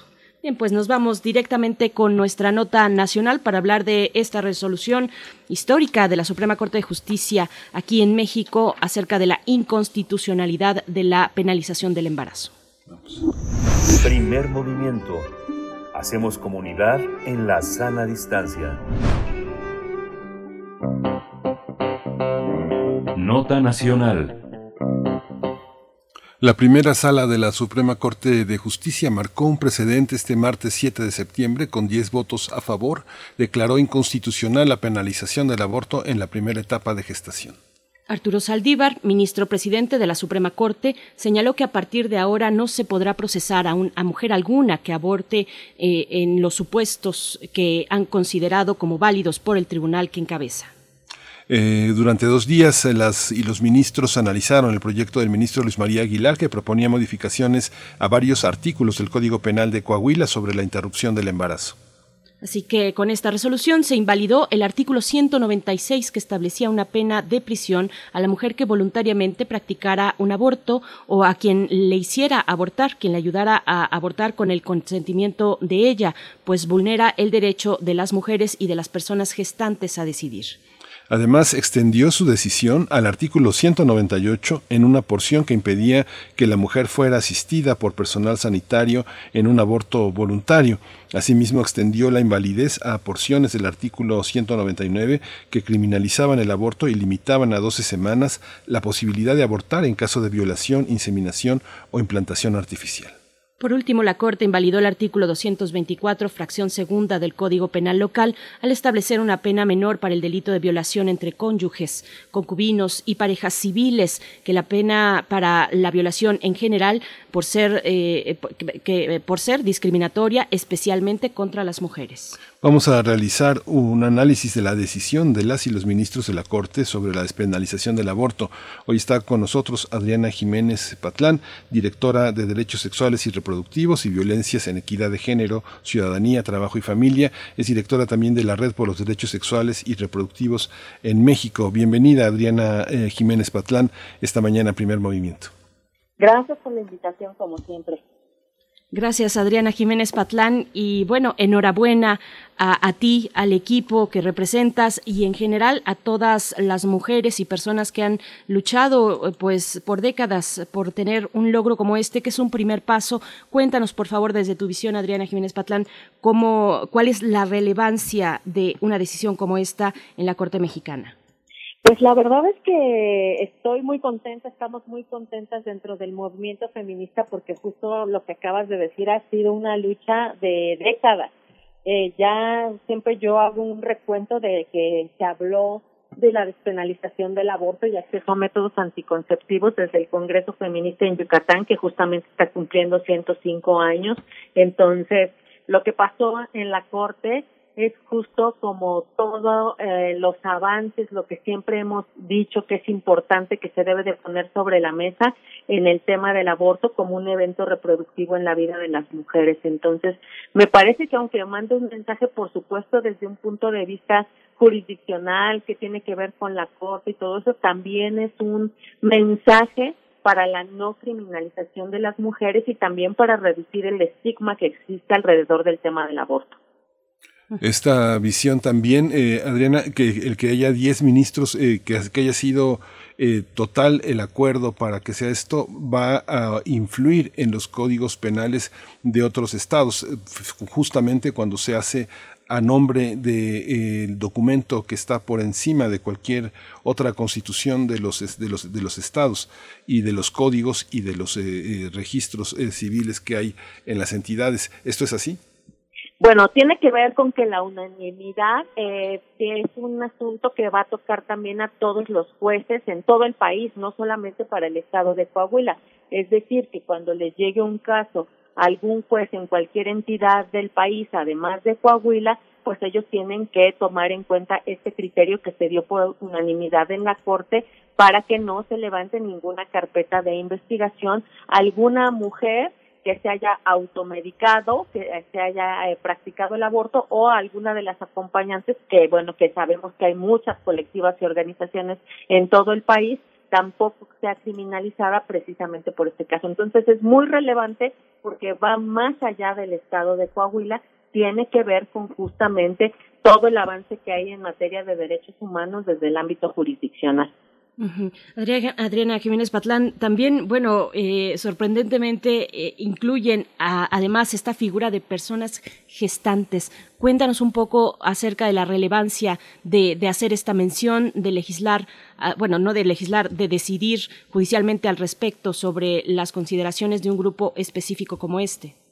Sí, porque bueno, pues ahora también eh, a través del tiempo, eh, pues ha habido muchas eh, cuestiones que eh, en el avance, no solamente de los derechos de las mujeres, sino de otras identidades. Y ahí, ah, cuando hablamos de las personas gestantes, hablamos de las que se consideran no binarias, de los hombres trans, es decir, cualquier eh, persona que tenga posibilidad y capacidad de gestar, además de las mujeres. Entonces, eso me parece también muy relevante, que por primera vez se habló también en la Corte de eso, además de muchos otros temas. Se habló de la salud mental de las mujeres, de la reducción del estigma, todos los discursos que estaban dando los ministros alrededor de lo que es el aborto me parece uno de los grandes avances, como yo les decía, no solo en el tema legal, sino también del discurso que se da hacia afuera, hacia todas las personas que están oyendo de lo que significa eh, que el aborto no tiene que ser ni estigmatizado ni criminalizado.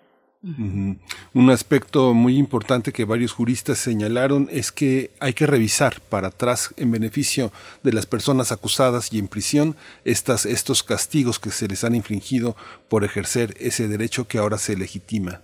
Esta es, es, es, una tarea también que se van a tener que abocar muchas organizaciones y muchos activistas, no solo en Coahuila.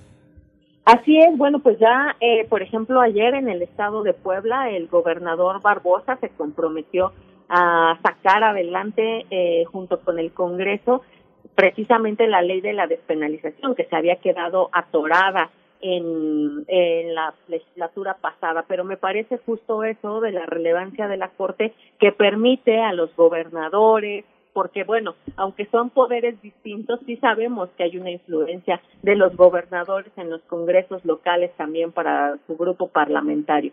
Entonces creo que tiene que ver con este mensaje también político de decir que tenemos que avanzar en el marco legal de los derechos de las mujeres, particularmente en el que tiene que ver con el derecho a decidir. Sin embargo, hay que estar muy pendientes de otras localidades, porque por ejemplo ayer el Congreso de Chihuahua envía un exhorto a la Suprema Corte diciendo que no está de acuerdo con todo lo que pasó. Entonces, todavía hay estados muy conservadores, estamos hablando de este, pero también de Nuevo León y de algunos otros lugares como Querétaro. Entonces, creo que en algunos donde están sucediendo estos eventos que tienen que ver con lo político, de manifestaciones a favor, también muchos de los colectivas y activistas debemos estar pendientes de estos lugares donde siguen tratando de impedir el avance de los derechos de las mujeres. Inclusive ayer una compañera de Querétaro me preguntaba, bueno, aquí en Querétaro todavía podríamos tener algún juez antiderechos que no quiera llevar a cabo lo que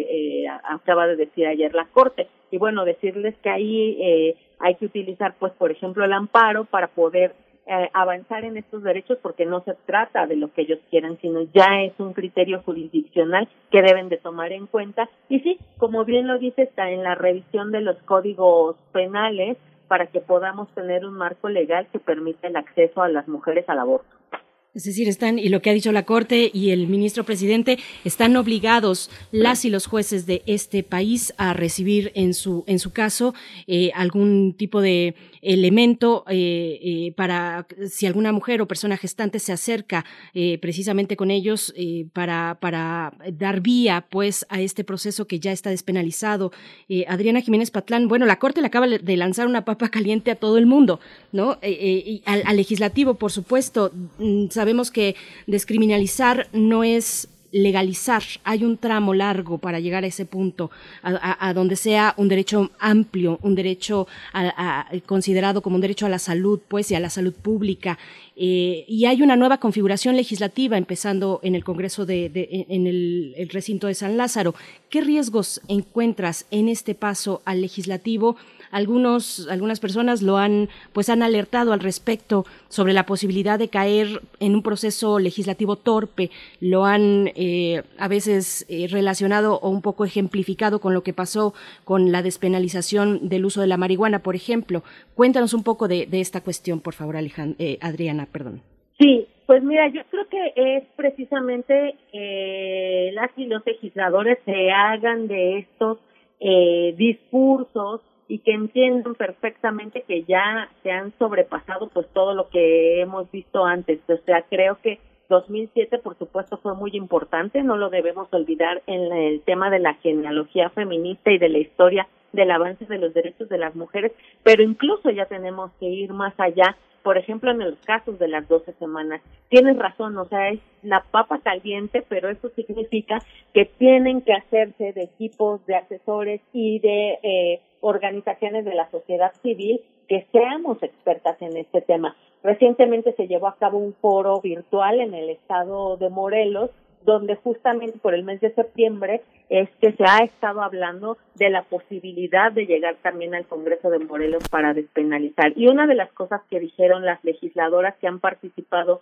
de manera muy activa en los procesos de Veracruz, como fue la diputada Mónica Robles, y en el caso de Oaxaca, como la diputada Hilda Luis, es precisamente esta conjunción entre ellas como legisladoras, que es muy importante su actuación y todas las cosas que hay que hacer en el cabildeo al interior del legislativo, pero también toda la experiencia de las organizaciones de la sociedad civil en el tema del discurso, del acompañamiento, del trabajo que se hace con las mujeres justamente todos los días a nivel comunitario y estatal para el tema de poder hacer con ellas este acompañamiento al sector salud o con el aborto autopracticado, automedicado, que permite ver que hay algunas cosas que hay que mejorar en las leyes, no solo lo que tiene que ver con la Corte, que está muy bien, sino también con los procesos locales que bueno, ya les he platicado a ustedes de Hidalgo, que justamente gracias a las acompañantes ha podido salir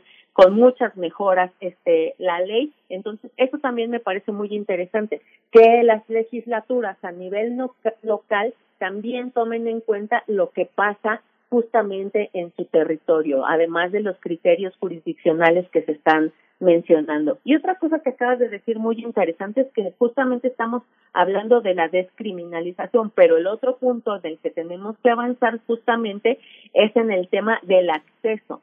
Y eso tenemos también que hacerlo con los congresos locales, es decir, no solamente se trata de que no entren a la cárcel, sino que también puedan acceder a través de las políticas públicas a los servicios de salud en, además de las causales existentes justamente en el tema de las semanas. Y yo ahí pensaría también, uno de los ministros justamente dijo que incluso no deberían de ponerse plazos, en lo cual, por supuesto, también creo que es otra de las cosas y de las acudidas que necesitamos tomar en cuenta porque ya también tenemos que rebasar el tema de las 12 semanas.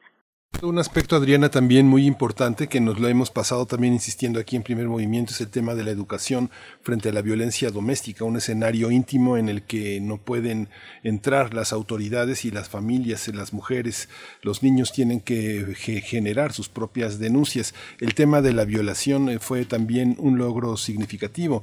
Pareciera que los castigos a los violadores por ser próximos o consanguíneos a las víctimas era menor. Ahora está equiparado a los eh, violadores desconocidos, como si los violadores eh, tuvieran eh, jerarquías distintas para ser más o menos castigados.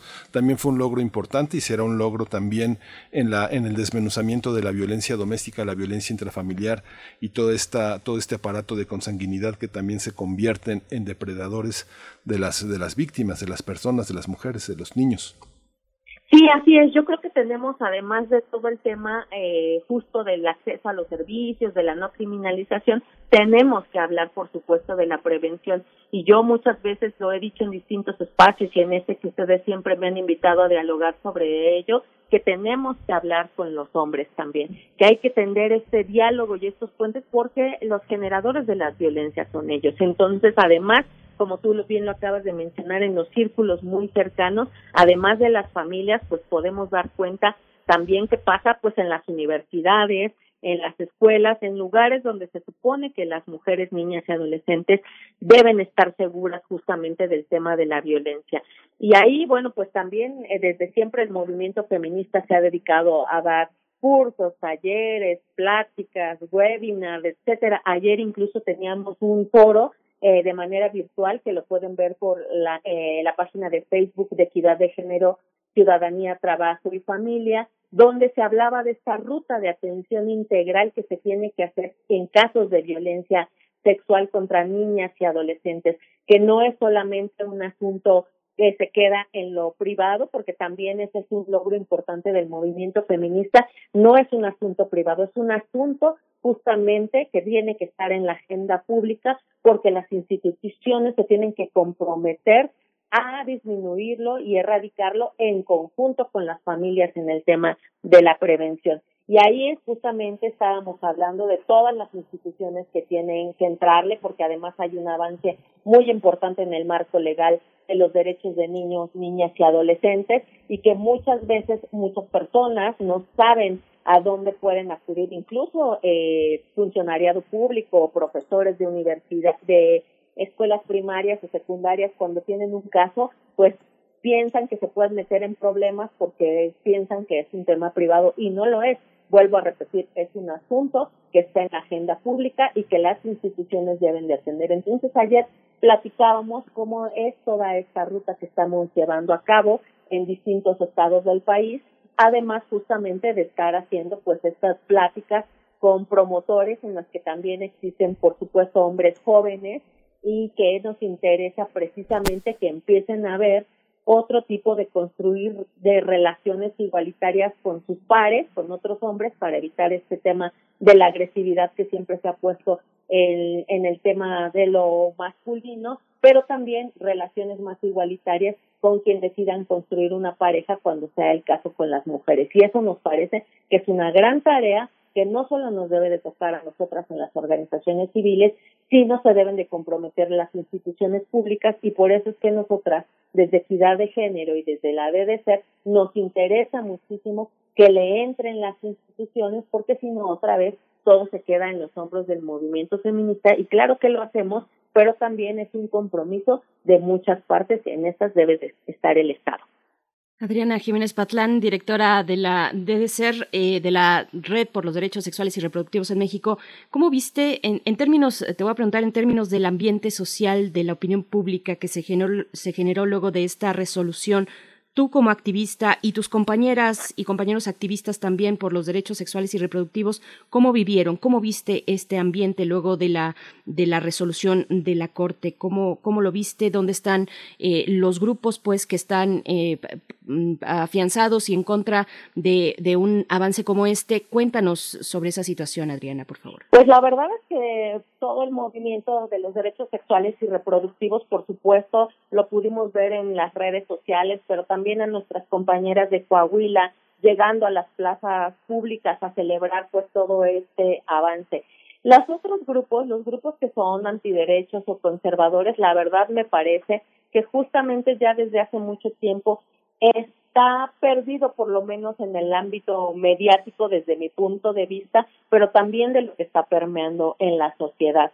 Creo que ahí debemos de dejar justamente ahí yo sí pensaría que todo el ámbito religioso sí forma parte de un asunto privado porque tiene que ver con lo espiritual y lo que siempre hemos dicho, una mujer que cree justamente que tiene sus creencias y que las respetamos muchísimo, además de por eso existe el Estado laico, no es para que no exista la religión, es para que exista la, la pluralidad de pensamientos religiosos y espirituales, evangélicos, cristianos, católicos, pero eso sí forma parte del ámbito privado, ese tipo de decisiones. Y una mujer que crea eh, en este ámbito espiritual o religioso y que no cree en el aborto, pues simplemente decide no abortar. Entonces, nada más recordar que la ley existe y estos avances permiten que la que así lo decida y esté eh, dentro de su ámbito personal, espiritual y religioso quiera hacerlo, pueda hacerlo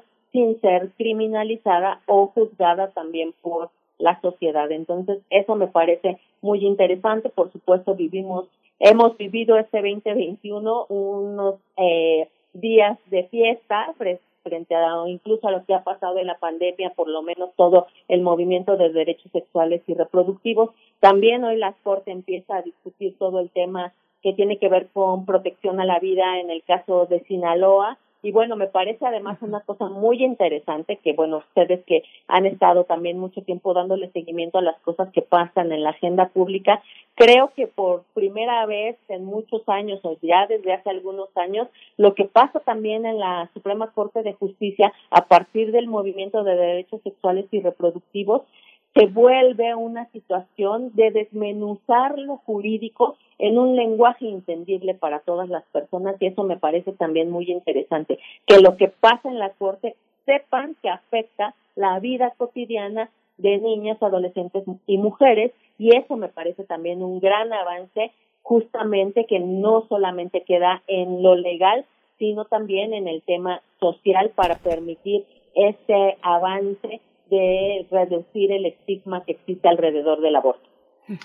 Pues es fascinante, interesante, no podemos quitar el dedo del renglón y hay que eh, regar esta, esta pólvora en todo el país, que es la pólvora del pensamiento, la pólvora que ilumina el, la protección a muchas víctimas que ahora tienen la oportunidad de, de, reparar en parte el daño que han recibido. Adriana Jiménez Patlán, muchas gracias siempre por tu participación. Adriana Jiménez Patlán, directora de Derechos Sexuales y Reproductivos y Violencias en Equidad de Género, Ciudadanía, Trabajo y Familia. Gracias, Adriana.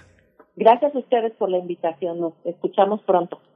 Muchas gracias. Hasta pronto, Adriana Jiménez Patlán. Pues bueno, ahí está una primera parte de, del abordaje de esta de este complejo tema que ya iremos viendo sobre otros sobre otras cuestiones, la violación entre cónyuges, por ejemplo, el tema de la objeción de conciencia, la competencia entre poderes. Estamos de suerte de alguna manera con una corte que se orienta o a la que le orienta y le anima los derechos humanos. Si fuera distinto, pues ahí tendríamos una resolución que los congresos locales votados soberanamente pues o por una soberanía popular tendrían de alguna manera que acatar eh, eh, en esta eh, figura de papa caliente que les han aventado, pero bueno, estamos en este, en este momento, así como, como hemos llegado con esta resolución de la Corte a favor de los derechos sexuales y reproductivos de las mujeres y las personas con capacidad de gestar, lo dejamos para una próxima ocasión, seguramente muy, muy próximo será que recuperemos, por ahora tenemos esta cuestión también, el debate sobre lo que ocurre y la resolución sobre lo que ocurre también en Sinaloa. Con esto vamos a despedirnos de la radio Nicolaita. Nos vamos a hacer una pausa. Miguel Ángel, no sé si quieras otra cuestión. No, no, no, está muy bien. Gracias, Berenice. Vámonos entonces. Gracias, Radio Nicolaita. Mañana nos volvemos a encontrar en punto de las 8 de la mañana. Nos vamos al corte y volvemos a la mesa del día, que hoy es de los mundos posibles, es jueves. Vamos al corte. Síguenos en redes sociales. Encuéntranos en Facebook como Primer Movimiento y en Twitter como arroba PMovimiento. Hagamos comunidad.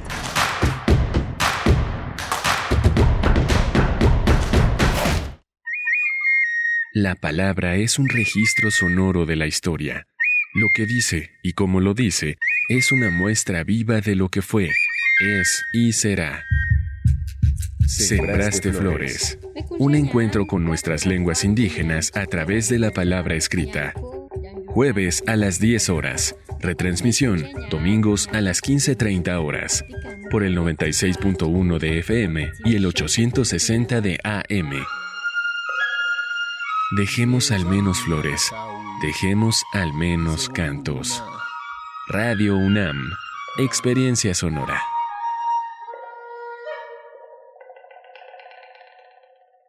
Habla Mario Delgado.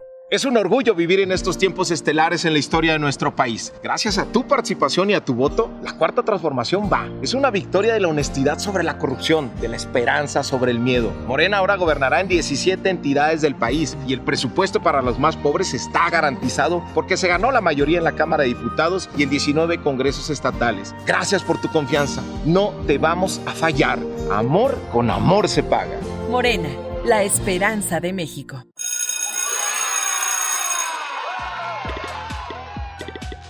Llegó el momento, regresamos a la escuela. Y para que sea un lugar seguro, debemos usar el cubrebocas en todo momento. Lávate las manos antes de ponértelo. Revisa que no esté sucio, roto o mojado. Colócalo con las cintas elásticas en tu cabeza u orejas. Asegúrate que cubra nariz, boca y barbilla. Manténlo siempre limpio, porque es un lugar seguro. Regresamos a la escuela. Gobierno de México. Creemos en un mundo donde se escucha toda la música, toda la música, donde el conocimiento esté abierto al mundo, donde se ame de todas las formas.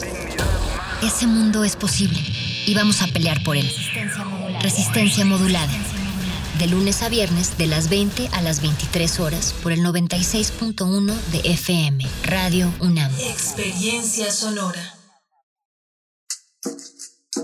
Las comunidades indígenas germinan conocimiento, maravilla y tradición. Son el México profundo, el presente donde hilan un collar de flores. Xochicóscat, collar de flores, con Mardonio Carballo, lunes 10 de la mañana por Radio UNAM. Experiencia sonora.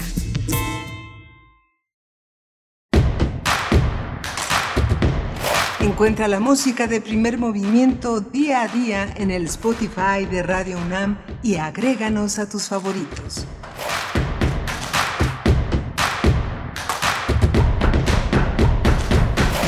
Son las nueve de la mañana con tres minutos en este día jueves 9 de septiembre de 2021. Les damos la bienvenida a Primer Movimiento a esta tercera hora de transmisión que se da en vivo a través del 96.1 de la frecuencia modulada en el 860 de AM y en www.radio.unam.mx. Saludamos en cabina a Frida Saldívar en la producción ejecutiva. Está Arturo González esta mañana en los controles técnicos a cargo de esta nave radiofónica. Miguel Ángel Quemain en los micrófonos. Miguel Ángel, buenos días. Hola, Berenice, buenos días. Buenos días a todos nuestros radioescuchas. Bueno, pues ha sido muy interesante lo que pasó en Coahuila, la decisión unánime de los eh, magistrados de la Suprema Corte de Justicia que va a poner eh, en la misma tonalidad esperamos a jueces de todo el país hacer justicia a muchas mujeres eh, que están en prisión, que están encarceladas, a personas gestantes que además de estigmatizadas están acusadas judicialmente y que implica dinero, estigmatización, recursos de este, cismas familiares, vergüenzas públicas, eh, atentados contra la fama y la imagen de las personas en sus sociedades que terminan por quedar exiliadas, autoexiliadas de un mundo que con el que no se puede. Hay, hay veces que verdaderamente si uno se pone en los zapatos de esas personas, no se puede contra ese todos que, que mira de una manera enjuiciando y acusatoria a las personas que ejercen su identidad, su derecho de ser ellas mismas, Berenice. Por supuesto, y bueno, también hay muchas consideraciones. Está el tema previo de la educación sexual que lo traigo porque porque es importante en general, pero además porque ahora hemos tenido recientemente este capítulo con el partido español Vox, donde 15 senadores y senadoras del PAN, dos del PRI, suscribieron esta carta a Madrid. Eh, y, bueno, recordar que, que, que, se digamos que, que, fue Vox quien eh, eh, postuló, propuso esta idea del PIN parental, que fue importado por algunos legisladores y, y políticos de, de, nuestro país a nivel local entonces, para, para, digamos, delinear lo que se puede y no se puede eh, impartir en la educación pública gratuita en este país, el, el, tema de la educación sexual es fundamental para empezar a entender, pues, en todas sus dimensiones los derechos sexuales y reproductivos de las personas en este país, en este caso con, con la cuestión del aborto de las mujeres y las personas con capacidad de gestar, Miguel Ángel.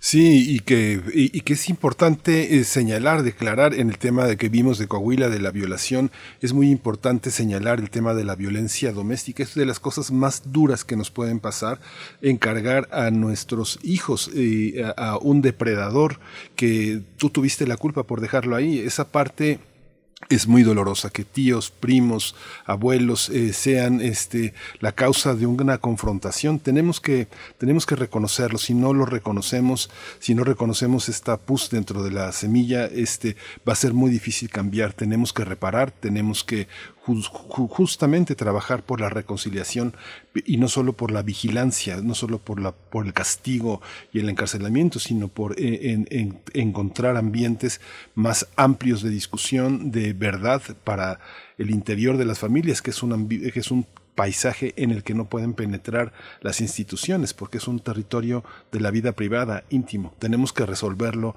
entre todos en comunidad y apoyados en todas estas actividades eh, que son activistas, que son luchadores sociales, psicólogos, abogados. Solo en conjunto vamos a poder salir de esta trama tan dolorosa, ¿no?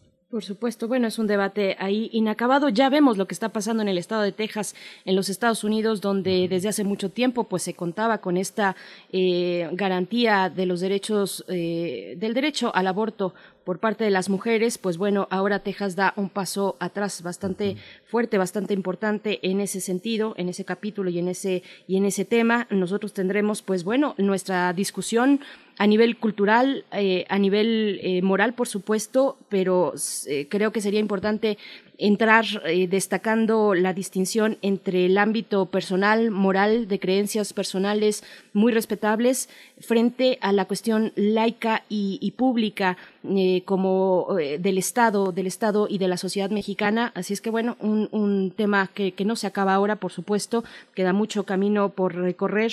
Eh, ahora con esta decisión, bueno, nos preguntan por acá, Esther Chivis dice, es decir, que ya se pueden practicar el aborto en cualquier parte del país.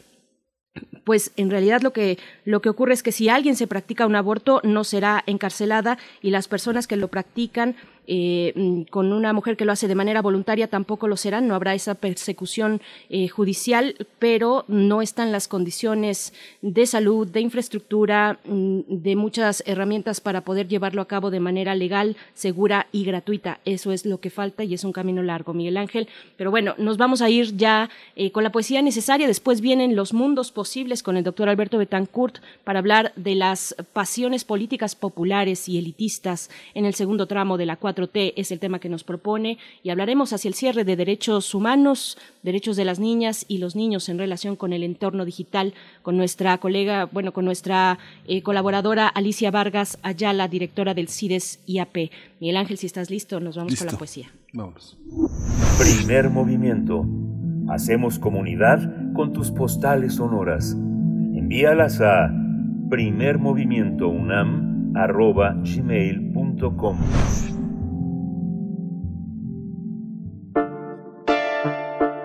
Es hora de Poesía Necesaria.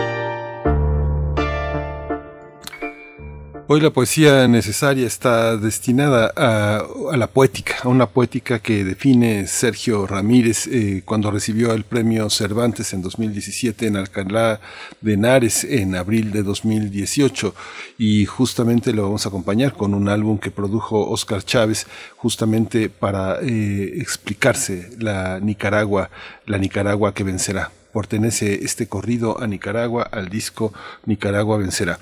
Estas son las ideas de Sergio, de Sergio Ramírez en torno a la poética del, del escritor, de la novela y de la propia poesía. Dice Sergio Ramírez, Escribo entre cuatro paredes, pero con las ventanas abiertas, porque como novelista no puedo ignorar la normalidad constante de las ocurrencias de la realidad en que vivo, tan desconcertantes y tornadizas, y no pocas veces tan trágicas, pero siempre seductoras. A través de los siglos, la historia se ha escrito siempre en contra de alguien o a favor de alguien. La novela, en cambio, no toma partido, o si lo hace, arruina su cometido. Una novela es una conspiración permanente contra las verdades absolutas la realidad que tanto nos abruma. Caudillos enlutados antes, caudillos como magos de feria hoy, disfrazados de libertadores que ofrecen remedio para todos los males, y los caudillos del narcotráfico vestidos como reyes de baraja, y el exilio permanente de miles de centroamericanos hacia la frontera de Estados Unidos impuesto por la marginación y la miseria, y el tren de la muerte que atraviesa México con su eterno silbido de bestia herida y la violencia como la más funesta de nuestras deidades, adorada en los altares de la Santa Muerte, las fosas clandestinas que se siguen abriendo, los basureros convertidos en cementerios. Cerrar los ojos, apagar la luz, bajar la cortina, es traicionar el oficio. Todo irá a desembocar tarde o temprano en el relato, todo entrará sin remedio en las aguas de la novela, y lo que calla o mal escribe la historia lo dirá la imaginación, dueña y señora de la libertad por la que se puede y debe aventurar la vida, pues no hay nada que pueda y deba ser más libre que la escritura en mengua de sí misma cuando paga tributos al poder, al que, cuando no es democrático, solo quiere fidelidades incondicionales. Somos más bien testigos de cargo. Nuestro oficio es levantar piedras, decía Saramago. Si debajo lo que hallamos son monstruos, no es nuestra culpa.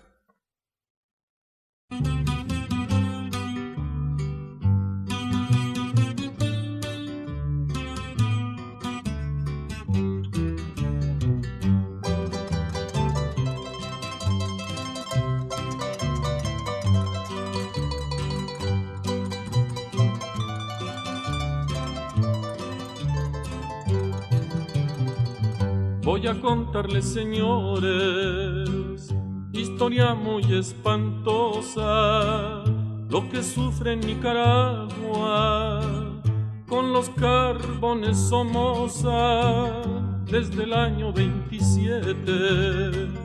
Ambiciones sin distingos, hicieron a Nicaragua intervenida de gringos, traidores nicaragüenses, entregaron su destino, pero surgió un defensor, Augusto César Sandino.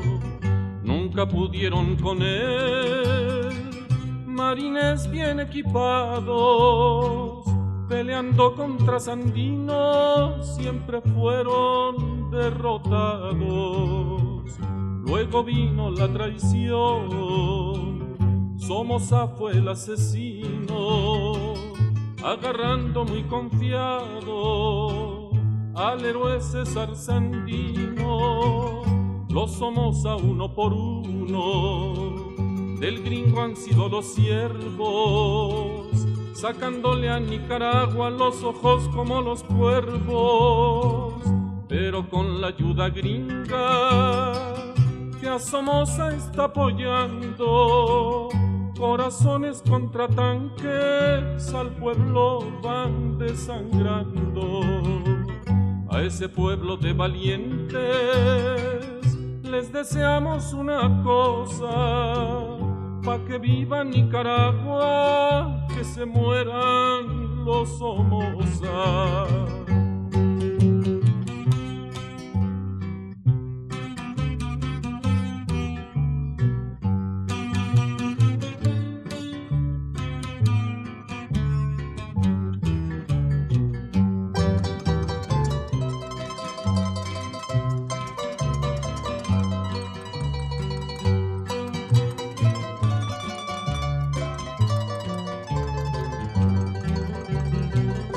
Son 50 años de lucha y el pueblo sigue peleando.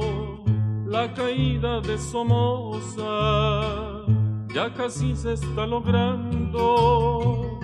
Unos valientes tomaron el Palacio Nacional. Impusieron condiciones, Somoza quedó muy mal el pueblo nunca desmaya, toda la gente se alista en frente de oposición y en el frente sandinista. Valientes nicaragüenses, mucha suerte les deseamos en su lucha sin cuartel, sus hermanos mexicanos que al fin caigan los Somoza y que tengan libertad para mandar a los gringos a donde deben estar por Nicaragua y Sandino. A Dios siempre le rogamos que los gringos no repitan con latinoamericanos a ese pueblo de valientes les deseamos una cosa, pa' que viva Nicaragua, que se mueran los Somoza. Ya con esta me despido de gente que tanto estimo y que viva Nicaragua y la sangre de Sandino.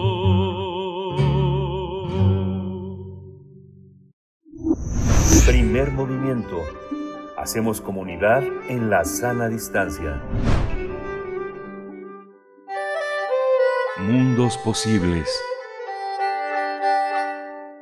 Hoy es jueves de Mundos Posibles y nos acompaña ya el doctor Alberto Betancourt, doctor en Historia, profesor de la Facultad de Filosofía y Letras de esta Casa de Estudios, para presentarnos el tema, las reflexiones en torno a las pasiones políticas, populares y elitistas en el segundo tramo de la 4T, de la Cuarta Transformación. Querido Alberto Betancourt, ¿cómo estás? Te saludamos Miguel Ángel Quemain y Berenice Camacho de este lado. Berenice, Miguel Ángel, amigos del auditorio, muy buenos días, qué gusto saludarlos. Alberto, buenos días. Buenos días. Pues te escuchamos, eh, querido Alberto. Gracias. Pues bueno, estamos entrando en un momento de la historia de México en el que nos damos cuenta de lo vertiginosos que son los acontecimientos. Ya estamos en el segundo tramo del gobierno del presidente Andrés Manuel López Obrador. Eh, yo tengo la impresión de que empiezan a digamos, sentirse las presiones y las tensiones de los distintos futuros posibles que coexisten al interior del gobierno. Y me parece que es muy importante para nosotros desde el punto de vista societal, para quienes estamos preocupados por un cambio no solamente de gobierno, sino fundamentalmente en las relaciones entre la sociedad y el gobierno, entre la sociedad y el Estado, pues abrir un debate, eh, tratar de ir construyendo entre todos un perfil que nos permita delinear un proyecto de nación que, que no reduzca eh, las discusiones al tema de los posibles eh, candidatos a la presidencia, que no personalice ese tema, sino que por el contrario pues establezca un programa, establezca una serie de metas, perfiles y que en todo caso el tema de los candidatos pues esté subordinado al tema de la conformación de un creciente protagonismo popular, de una eh, cada vez mayor y cualitativamente mejor participación ciudadana. Y bueno, pues hasta se siente raro estar hablando de estos temas. Estamos en el 2021, falta mucho tiempo, pero pues de alguna manera la sucesión fue abierta ya por el propio discurso presidencial. No es el único tema del que quisiera hablar, pero me gustaría pues hacer un balance de algunos de los logros eh, que desde el punto de vista popular eh, ha alcanzado el gobierno de Andrés Manuel López Obrador y algunas de las contradicciones, tensiones e incluso diría yo peligros que desde mi punto personal pues se avisoran también en el horizonte por una serie de acciones que se han estado tomando. Berenice, entonces si te parece bien a lo mejor podríamos entrar con este tema que me parece que es muy importante para la sociedad. Por supuesto, querido Alberto Betancourt. Bueno, pues eh, yo creo que en la 4T palpitan varios futuros posibles. Yo diría que a grandes rasgos podríamos hablar de que hay intereses populares, pero también hay intereses elitistas, hay, digamos, ímpetus transformadores, pero hay también muy, muy poderosos intereses continuistas, sectores de la clase política que se han incrustado en el aparato, que están haciendo convenios, eh, personajes que vienen de la vieja clase política, que no han hecho ningún acto de constricción ni mucho menos, sino que están apuntadísimos y subidos al barco de la 4T. Y en ese contexto me parece muy importante pues preguntarnos qué logros populares se han alcanzado, qué futuros posibles se mantienen en latencia, pero sobre todo pues cómo potenciar el protagonismo popular. Yo diría que el presidente ha implantado lo que pues en términos gramscianos se podría llamar un modelo cesarista un modelo en el que las oportunidades de cambio y los frenos dependen de él, que se ha convertido en una especie de encarnación de un pacto entre fuerzas encontradas cuya balanza oscila, pues en buena medida determinadas por la figura presidencial. Creo que, que sus logros no han sido pocos, que ha logrado concretar numerosas demandas populares. Ahorita hablaría un poquito más extenso de ellas, pero frenó las privatizaciones, reglamentó la subcontratación, prohibió la condonación de impuestos a las grandes empresas, aunque por otro lado, pues yo creo que también hay contradicciones enormes y que son muy eh, muy importantes y que yo creo que ante ellas no debemos de cerrar los ojos, que no debiéramos de caer en el juego o, en la adopción de un rol que piense que por apoyar eh, las acciones progresistas del gobierno, las, las buenas medidas, eso implica pues eh, extender un cheque en blanco dejar de ser críticos ante las cosas. Por ejemplo, yo creo que pues es, muy incorrecto el hecho de que se hay un proceso, digamos, de, de desmovilización sistemática de los movimientos sociales, que se lancen anatemas contra cualquiera que se mueva fuera de la órbita eh, del discurso gubernamental. Por ejemplo, me preocupa mucho la confrontación con lo que podríamos llamar la izquierda social.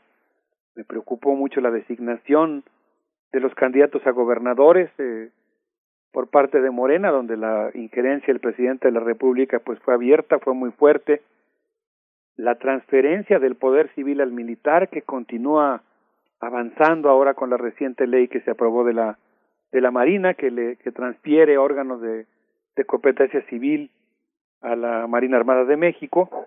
Y pues en general yo diría que también me preocupa el hecho de que se abrió muy precozmente la sucesión presidencial, manteniendo en sus cargos a las personas que han sido mencionadas como eventuales sucesores del presidente que, fueron mencionadas por el propio presidente, lo cual hace que sus cargos de alguna manera se conviertan en objeto de la formación de un capital político eh, y que los cargos sean utilizados en una pues especie de carrera entre los propios precandidatos. Entonces, pues me gustaría mencionar eh, algunos de estos elementos, de estos claroscuros, y hacerlo pues empezando por algunas cosas que creo que vale la pena resaltar como logros del gobierno, por ejemplo, el hecho de reconocer que la pandemia impuso un contexto extraordinariamente difícil para el gobierno. Tenemos que recordar que el precio del barril llegó a cero, que hubo una caída del 8.5% del Producto Interno Bruto, que el dólar llegó a alcanzar los 25 pesos, y a pesar de estas condiciones extraordinariamente difíciles, pues yo diría que eh, básicamente se logró sortear bien la tormenta y el tercer informe de gobierno pudo destacar algunos logros que desde mi punto de vista pues vale la pena aquilatar no no en el sentido de hacer eco de la propaganda gubernamental sino en el sentido también como sociedad de reconocer cuando hay un avance diría yo de reconocer nuestros propios triunfos eh, los triunfos de la voluntad popular, pues en este caso materializados por un gobierno que fue llevado a las urnas por un amplio movimiento electoral popular en México, con todas las contradicciones del caso, de las cuales, insisto, me ocuparé también en un momento más. Entre estos logros yo mencionaría desde luego las pensiones para adultos mayores y los niños con discapacidad, y de manera muy, muy destacada, el haber puesto fin a las privatizaciones en petróleo, en electricidad, en vías férreas, minas, agua, hospitales, puertos, playas, reclusorios y obras públicas. Todos estos habían sido ámbitos en los que las administraciones anteriores habían estado haciendo una transferencia continua de los bienes públicos a convertirlos en privados.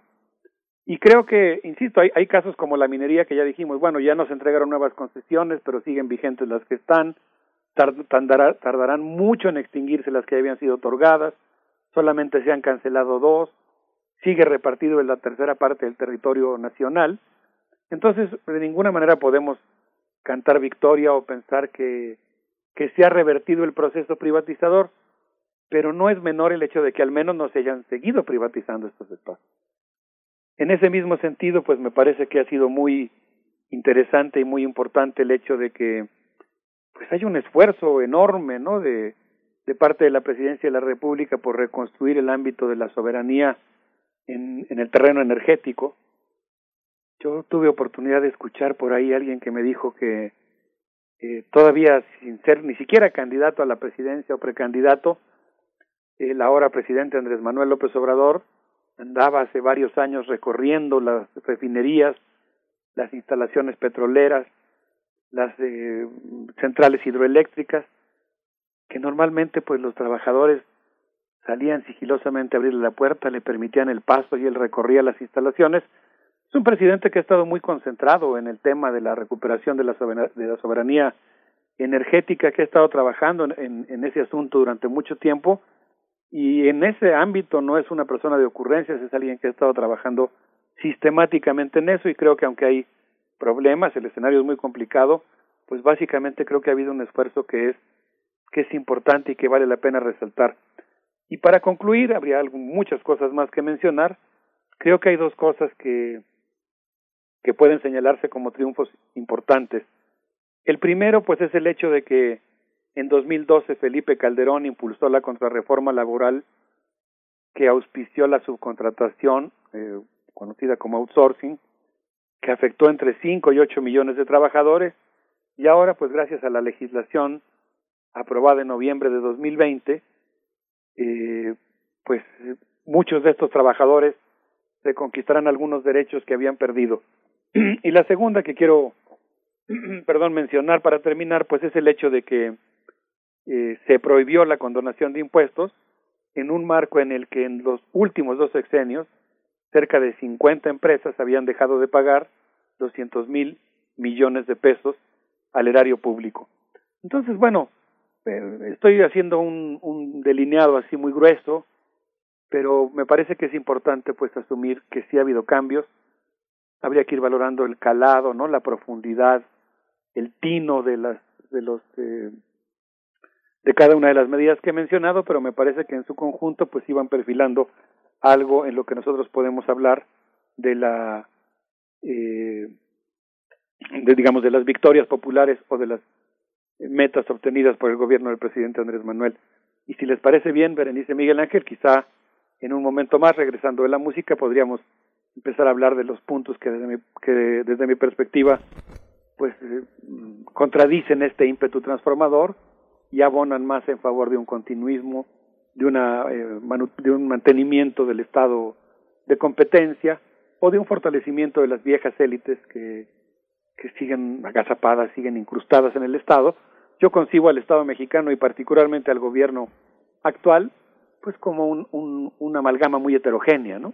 Con muchos elementos, con muchas fuerzas políticas que están en tensión en su interior, y pues ahí hay fuerzas muy conservadoras y muy continuistas, eh, con mucha fuerza, incluso pues que vienen del salinismo y de este proyecto integrador con, con Estados Unidos. No sé qué les parezca así. Bien, bien, Alberto. Vamos, vamos, ¿qué vamos a escuchar? Y regresamos a comentar. Ay, pues vamos a escuchar una, una pieza que yo considero un manjar, de mi amiga Victoria Cuacuaz y de Vincent Velázquez, esto que se llama Corazón al Porvenir. Es un blues, a ver qué les parece. Vamos a escucharlo. Si te sientes agobiado, como que todo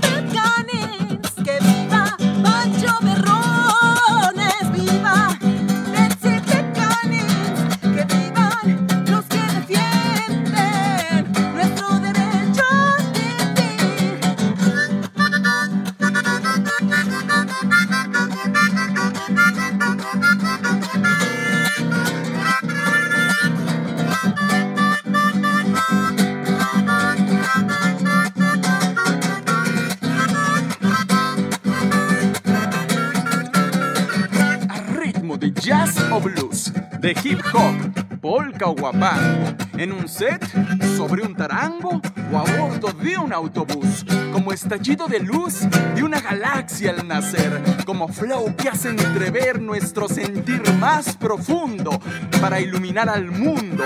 El canto es un gran poder.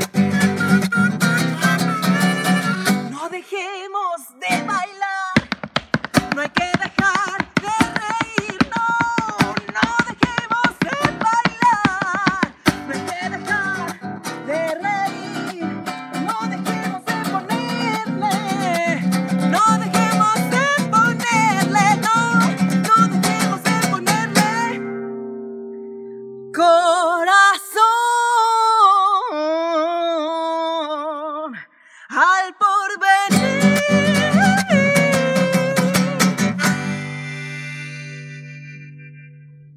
estamos de vuelta en los mundos posibles con el doctor Alberto Betancourt. Querido Alberto, bueno, nos hacías en la intervención pasada un listado somero porque el tiempo es muy breve, pero de los logros de la cuarta transformación del proyecto que encabeza el presidente Andrés Manuel López Obrador y en este segundo momento hablaremos, nos comentarás tu visión sobre los contrastes, las contradicciones al interior de la 4T. Sí, eh, sí, Berenice. Eh, así todavía con las reverberaciones de este blues con zapateado que acabamos de escuchar, que nos eh, invoca la tarea de poner el corazón al porvenir, yo creo que es muy importante que nosotros, simultáneamente al reconocimiento de los logros del gobierno, también mantengamos los ojos abiertos y podamos observar las cosas que son preocupantes o que contradicen ese ímpetu progresista. Eh, quisiera yo comenzar con un, un tema que a mí me parece muy importante, eh, creo que el presidente de la República ha impulsado un modelo en el que su figura ocupa un lugar muy importante en el sistema político y sustituye en buena medida los espacios de organización y reflexión colectiva que debieran de jugar desde mi punto de vista un papel mucho más protagónico en nuestra vida pública. Pienso, por ejemplo, en el caso de Morena, que pues eh, ha perdido mucho vigor, que no ha logrado consolidarse como un espacio de reflexión, de resolución de conflictos, de formación, de organización de las pasiones políticas y de eh, designación de los candidatos. No niego que hay esfuerzos muy importantes, ¿no? Por ejemplo, la, la Escuela de Formación de Cuadros de Morena, tiene unos cursos así, pero verdaderamente de lujo, pero que no sustituyen el papel que tiene que jugar una organización en su conjunto. Y a mí me preocupa particularmente el hecho de que durante las pasadas elecciones la injerencia del presidente en la designación de los candidatos a gobernadores fue verdaderamente eh, flagrante. Es probable que así haya ocurrido con los partidos del presidente en las elecciones anteriores, pero pues en un gobierno como este yo hubiera esperado algo algo diferente, algo distinto. Y creo que es muy claro que el presidente se la jugó para imponer a los él consideraba los candidatos ideales. Obviamente enfrentó fuerzas eh, que se oponían a sus designios al, al exterior y en algunos casos, y esto yo lo menciono como algo que me preocupa, cuando había barruntos de lo que podríamos llamar una vida partidista en el que la base de los partidos o incluso los grupos políticos, ya no digamos la base, ¿no? Los distintos grupos políticos en los estados se manifestaban o hacían sentir su fuerza o simplemente se expresaban, había pues una actitud de castigo prácticamente por esas expresiones. Y yo creo que esta, digamos, concentración de las atribuciones, este presidencialismo a la hora de la designación de los candidatos que sustituye la vida interna de los partidos es algo que, que no juega un papel positivo.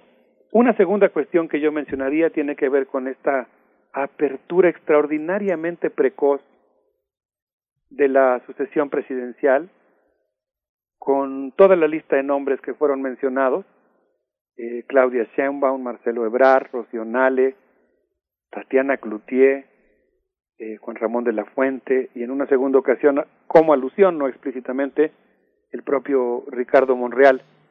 Yo, yo veo como un, un rasgo preocupante el hecho de que se haya abierto una lista de eventuales sucesores a la presidencia de manera tan temprana y manteniéndolos en sus cargos. Yo creo que hay cargos, por ejemplo, el de la Cancillería, el de la Secretaría de Relaciones Exteriores, quizás sea el caso de todos, este me, me salta por diversas razones, en los que hay tareas que son, digamos, tareas del Estado mexicano, eh, tareas históricas, que desde mi punto de vista pues tienen que estar limpias de contaminación política, que no es muy correcto que puedan ser utilizadas para capitalizar la precandidatura de alguien. Eh, menciono el caso de Marcelo Ebrard, pero creo que es el caso de los demás funcionarios, que por un lado pues quedan muy expuestos a los ataques de sus adversarios, y por otro lado pues me parece que el hecho de estar ya pues explícitamente participando en un intento por ocupar una precandidatura o una candidatura a la presidencia los coloca en, un lugar que no es el más adecuado para estar en un cargo de esa naturaleza. Y luego, pues la lista tampoco me pareció así como que muy halagüeña. No, no veo, eh, pues no sé, quizá por su trayectoria, salvo el caso de Claudia Sheinbaum, por su eh, trayectoria histórica, su participación en el CEU, pero yo veo la lista muy, muy cargada hacia personas que jugaron un papel importante. Aquí yo metí a Esteban Moctezuma, hacia personas que, jugaron un papel muy importante o que adquirieron cargos de secretario de Estado o relevancia pública en el sexenio de Ernesto Cedillo. Y creo que la mayoría de los mencionados pues son defensores de proyectos, pues yo diría de continuidad, por ejemplo, de la integración económica con Estados Unidos, que no me parece un tema menor, y perdón que insista porque van varios programas en los que he estado tocando ese tema, que aunque la vecindad con Estados Unidos constituye para nosotros un principio de realidad, hay muchas maneras de pararse frente a la realidad. Y creo que la, la forma en que eh, por decir algo, Tatiana Cloutier, Esteban Moctezuma, Marcelo Ebrard, eh, plantean la relación con Estados Unidos es mucho más una relación que tiene que ver con el reforzamiento y la continuidad de un modelo vinculado al libre comercio, ahora al TEMEC, no, no como, digamos, yo pensaría que resultaría más pertinente, como una visión de Estado que se va planteando, aunque sea en el largo plazo, aunque sea una tarea que requiere de pasos previos, cómo ir desmantelando la dependencia. Entonces no, no veo tampoco ni un procedimiento muy democrático, ni tampoco una composición muy progresista de la lista que se dio a conocer. Y menciono dos cosas más para concluir mi intervención, que me preocupan mucho, aunque las menciono al final y quizá las enuncie brevemente, no lo hago porque sean menos importantes. Una de ellas tiene que ver con, la continuación del proceso de militarización. En días pasados el Senado aprobó la nueva ley orgánica de la Armada de México, que entre comillas armoniza sus nuevas tareas a cargo de puertos, seguridad y aduanas. Hubo varios senadores que cuestionaron esa medida porque ahora los pelotones de la Armada de México pues van a realizar tareas de seguridad pública y esto pues eh, significa eh, nuevamente que se están transfiriendo espacios que pertenecen al ámbito de lo público y de lo civil al ámbito militar en un contexto en el que no ha habido una consecuente revisión de la transparencia y los mecanismos de control de, de las instituciones militares. Entonces, pues digamos que lo que se está creando son grandes cajas negras en un momento en el que el país se encuentra en una grave crisis de seguridad. Un tema que, por cierto, ayer platicaba con, con mi colega, una amiga muy querida, Daniela Morales, historiadora también, y ella me decía, bueno, pues es que entre otras cosas hay un problema porque hay grandes silencios del gobierno frente a temas que están ahí, como es el caso, por ejemplo, de las desapariciones, como es el caso de la inseguridad en las carreteras, eh, el, el, hecho de muchas desapariciones, aunque hay un trabajo interesante también en ese sentido, no estoy hablando en términos absolutos, pero hay también pues muchas víctimas que no están siendo adecuadamente atendidas y el asunto es que frente a eso, ahora regreso a mi, a mi propio curso de pensamiento, digamos, pues el proceso de la militarización, de la entrega de lo civil a lo militar, pues no, no, no, no da ninguna garantía para que uno pudiera estar cotejando eh, la propia, el propio desempeño de las Fuerzas Armadas. Y fin, finalizo nada más pues con, con, un tema, nada más y nada menos que con el tema que me parece quizá principal, que es la sistema, el sistemático golpeteo en el discurso presidencial a lo que podríamos llamar la izquierda social. Creo que lo que pasó con, con la CENTE, que es todo un tema que da para mucha discusión respecto a este bloqueo que impidió la conferencia mañanera, la reacción inicial, la reacción ya después un poco más compuesta del presidente, incluso su, su manera muy, eh, pues, pues con mucha experiencia política de responder, más allá de la medida del bloqueo, pienso yo que, que la, los ataques que vinieron posteriormente contra la gente, pero han ocurrido también contra las mujeres, contra los ecologistas, contra quienes se oponen a la construcción del tren Maya, pues hablan de un discurso presidencial que está golpeando permanentemente a la izquierda social y cualquier eh, atisbo de crítica que exceda, rebase por la izquierda el discurso gubernamental. Y me parece que ese es un rasgo que, que no es adecuado y que pues nosotros como movimiento social, hablo de un nosotros un poco difuso, pero yo confío que hay muchos mexicanos que aspiran a, empujar hacia un cambio mayor y más profundo este proceso de democratización, pues eh, no podemos permitir que, que siga existiendo esta eh, digamos, esta atmósfera que no, que no ayuda a un clima democrático que necesitamos para profundizar los cambios en el país. Pues Alberto Betancourt, nos vamos acercando al cierre, estamos a la mitad del camino, el presidente ha anunciado tres reformas puntuales, entre muchos otros compromisos, eh, pero bueno, las tres reformas, la eléctrica, la electoral y la, eh, la de la Guardia Nacional, eh, yo creo que en términos de personas desaparecidas, bueno, de entrada eh, está el, al inicio del sexenio esta comisión especial para la, para la atención al caso Ayotzinapa. Ahora recientemente también se anuncia por parte del presidente una comisión especial para las personas desaparecidas por la guerra sucia. Creo que ahí, ahí eh, nunca es suficiente porque la magnitud del fenómeno es amplísimo en el caso de desapariciones en México, pero creo que ahí la subsecretaría de Derechos Humanos ha hecho un trabajo interesante eh, de la mano eh, con, la Comisión Nacional de Búsqueda. Pues por supuesto, mucho camino que recorrer y, nos, y el tiempo es poco. ¿Con qué cerrarías esta intervención y qué vamos a escuchar al final? Pues qué bueno que mencionas estas tres iniciativas. Yo celebro la iniciativa de la reforma eléctrica. Me parece que es muy importante revertir los daños de la privatización eh, querida Berenice. Eh, en la electoral, pues yo no estoy de acuerdo con la desaparición de los diputados plurinominales. Me parece que es un elemento muy importante de, de democratización que impidió el carro completo y que sigue manteniendo su vigencia. Y en el tercer caso, pues yo no estoy de acuerdo con el hecho de que se transfiera, pues ya oficialmente lo que ya lo que ya existe en la práctica, eh, el el mando, digamos, de la Guardia Nacional a la Secretaría de la Defensa Nacional. Yo insisto en que la separación entre lo militar y lo civil es parte fundamental del Estado democrático que tenemos que construir entre todos.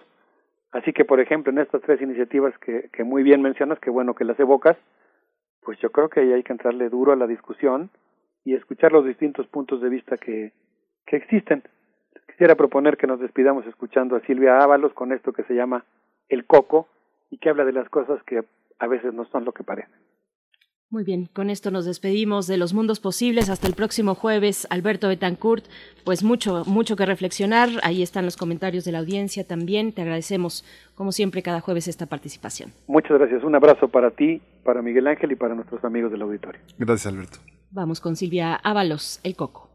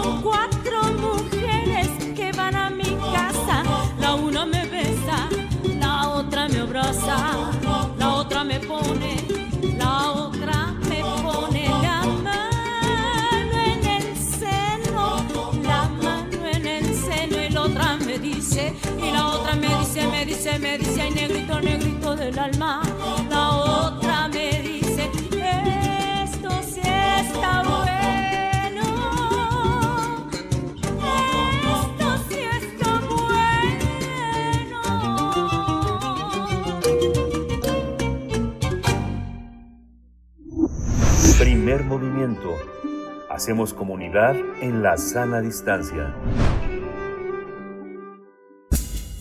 Libertad. seguridad, Salud. identidad, Alimentación. libre desarrollo de la personalidad, Educación. Pensar nuestros derechos humanos. Los derechos de las niñas, los niños en relación con el entorno digital es el tema que nos propone esta mañana Alicia Vargas Ayala. Ya nos acompaña. Ella es directora del CIDE, CIAP e integrante del Consejo Directivo de la Redim. Alicia Vargas Ayala, bienvenida a Primer Movimiento. Gracias, gracias una vez más por estar aquí. Muchas gracias, buenos días, Berenice, buenos días, Miguel Ángel. Hola, buenos días. a todo el auditorio, gracias por este espacio. Y bueno, pues sí, efectivamente, en este retorno escolar, uno de los, de los elementos que nos tiene que llamar la atención en, en, en términos del desarrollo educativo de niñas, niños y adolescentes es proteger sus derechos y también contemplados desde este derecho al entorno digital. ¿no? Ese es nuestro trabajo para el día de hoy y empezamos. Por supuesto, Alicia, te escuchamos. Gracias. Bueno, pues eh, el mundo digital debe ser abierto para que los niños aprendan y jueguen de forma segura. Y los niños deben ser consultados en relación a cómo evoluciona el mundo digital y cómo se crean las normativas gubernamentales. Esto lo afirma el Comité de los Derechos del Niño. Para ello establece recientemente, eh, bueno, hizo una publicación recientemente en el mes de agosto con su observación general número 25 sobre los derechos del niño en relación al entorno digital. Esta observación establece que los niños tienen derechos en el entorno digital porque a pesar de que la Convención de los Derechos del Niño no lo indique de forma explícita, esta observación muestra que los estados tienen una clara responsabilidad de proporcionar supervisión regulatoria sobre cómo actúan los niños en el mundo digital y de exigir responsabilidades a las empresas para que cuenten con los intereses del niño a la hora de realizar publicidad en línea. La observación general sitúa los derechos humanos de los niños en el centro de algunos de los mayores logros de la humanidad, en el núcleo de una revolución tecnológica y de información en constante evolución. Esta observación es el resultado de una consulta de dos años de duración en el que participaron estados, organizaciones no gubernamentales, eh, niños, niñas, personas de la sociedad civil y lo más importante es que se res- resulta eh, eh, esta, esta consulta en un instrumento de protección basado precisamente en los principios fundamentales de los niños, de los derechos de niños, niñas y adolescentes. Estos, estos principios sobre los que está sustentada también la Convención de los Derechos del Niño, efectivamente son el principio de la no discriminación, el principio de la supervivencia y desarrollo, el mejor interés del niño, el respeto por las opiniones de los niños, y esto debe efectivamente llevarnos a que se protejan los derechos del niño, a que se establezcan reglas que apoyen estos derechos, asegurarse que todos comprendan las reglas, por supuesto incluidos los funcionarios, las empresas, los padres, el mundo que rodea a los niños y obviamente los propios niños. Que se escuche a los niños cuando tengan un problema, que eviten las empresas poner las ganancias por encima de los derechos de los niños, asegurarse que haya consecuencias para las organizaciones o las personas que infrinjan las reglas, asegurarse que los niños sepan y comprendan qué medidas se han tomado. Los niños tienen derecho a la información, a la libertad y a la privacidad. Esto es muy importante. A veces los papás pensamos que porque somos los, los adultos responsables debemos tenemos derecho a, a, a, meternos en la privacidad de los niños, a, a esculcar, a buscar, a, a entrar en el mundo en el que solamente los niños recrean y construyen su propia personalidad, adoptan y adaptan elementos de este mundo externo, incluyendo el mundo digital, justamente para construirse y deconstruirse permanentemente. Esta línea, por supuesto, es una línea débil en términos del punto que justamente la propia eh, observación y el comité nos, nos exigen a los adultos estar vigilantes del proceso de aprendizaje en el mundo digital. Y para esto debe haber normas, debe haber reglas. Y estas reglas tienen que ser tan claras como para impedir que los adultos se, se, se eh, eh, rompan, digamos, este espacio privado de los niños, pero también para que este espacio privado sea un espacio de seguridad, de confianza y de aprendizaje. El acceso a la información la información que los niños encuentran en línea debe ser veraz, relevante y de fácil acceso, a menos que sea a menos que, que esta cause daño para los niños. Y esto es justamente el punto en el que tenemos que los adultos vigilar y observar las reglas que los empresarios, que, que los otros adultos están teniendo en el mundo digital. La libertad de expresión, los niños deben poder decir lo que piensan, pero los niños, las empresas y otras personas no deben difundir mentiras ni atacar a otros. Esa es parte de las reglas. La libertad del pensamiento. Las empresas y otras personas no deben presionar a los niños para que hagan cosas por dinero o por solicitud de otros.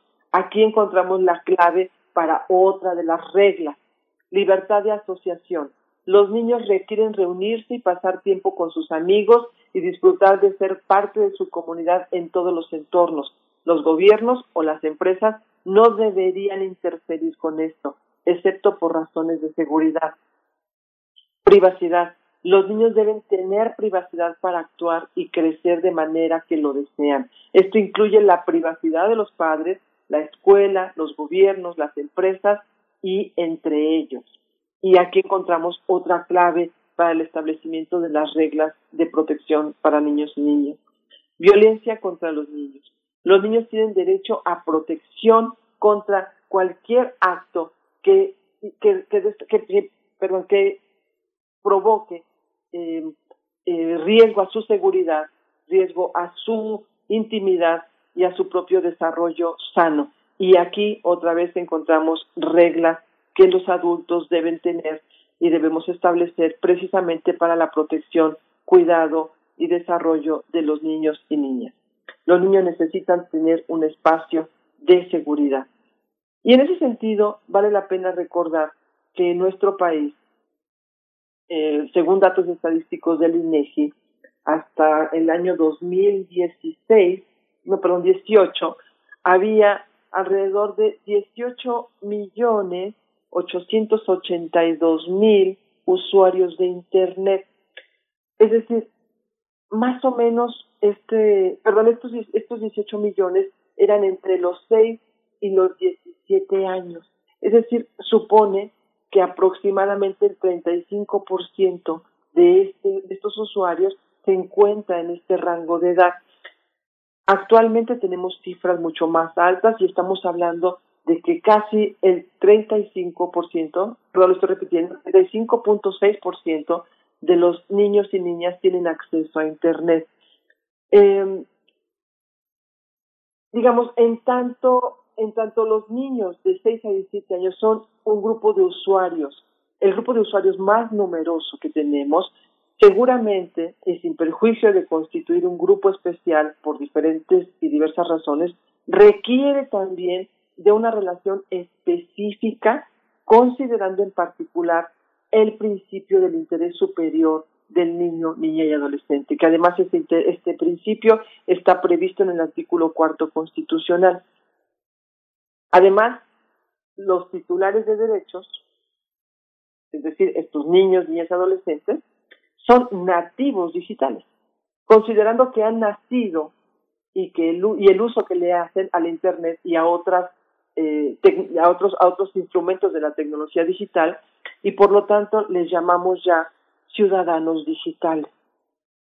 Eh, el hecho de que sean titulares de derechos, siendo en principio irrelevante su edad, implica que deben prestarse atención a que cuando hacen uso tanto del Internet como de otras tecnologías, ya sea usuarios o ciudadanos, estén protegidos no solo por las por los convenios internacionales que establecen como es este como en este caso la, la observación general número 25, sino además por las propias leyes nacionales.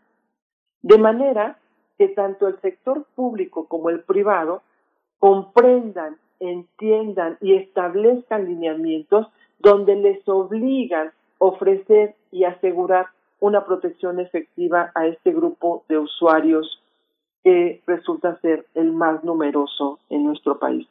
Es importante solamente cerrar la conversación diciendo que en, esta nuevo, en este nuevo retorno escolar, la educación, si bien ha iniciado ya de manera presencial, seguramente en el cierre del año, cuando la pandemia llegue a su siguiente ola, tendremos que hacer uso otra vez de esta eh, mezcla entre presencial y virtual.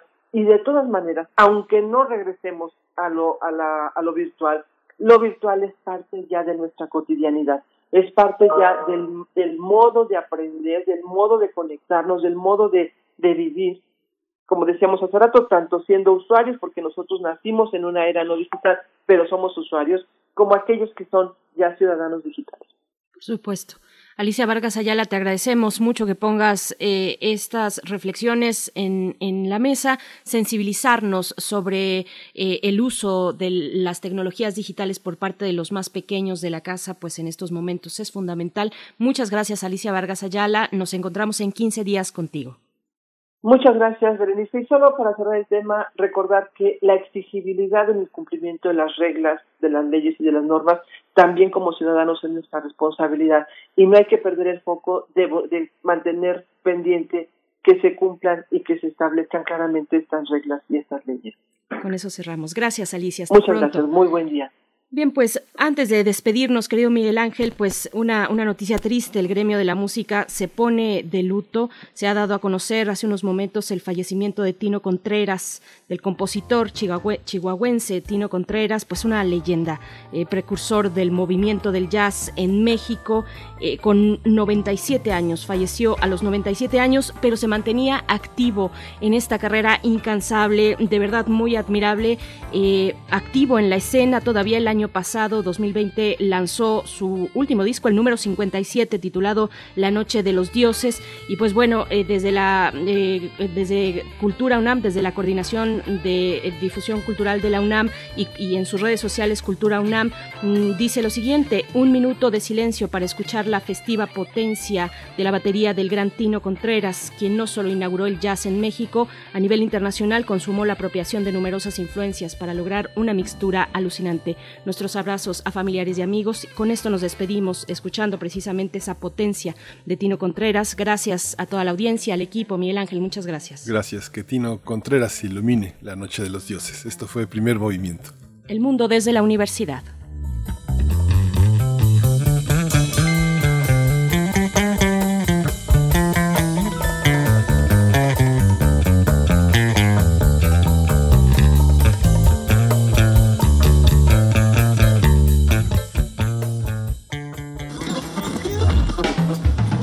Radio UNAM presentó Primer Movimiento, El Mundo desde la Universidad, con Berenice Camacho y Miguel Ángel Quemain en la conducción, Frida Saldívar y Violeta Berber, producción, Antonio Quijano y Patricia Zavala, noticias, Miriam Trejo y Rodrigo Mota, coordinadores e invitados, Tamara Quirós, redes sociales, Arturo González y Socorro Montes, operación técnica.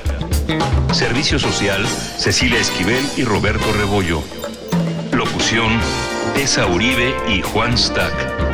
Quédate en sintonía con Radio UNAM. Experiencia Sonora.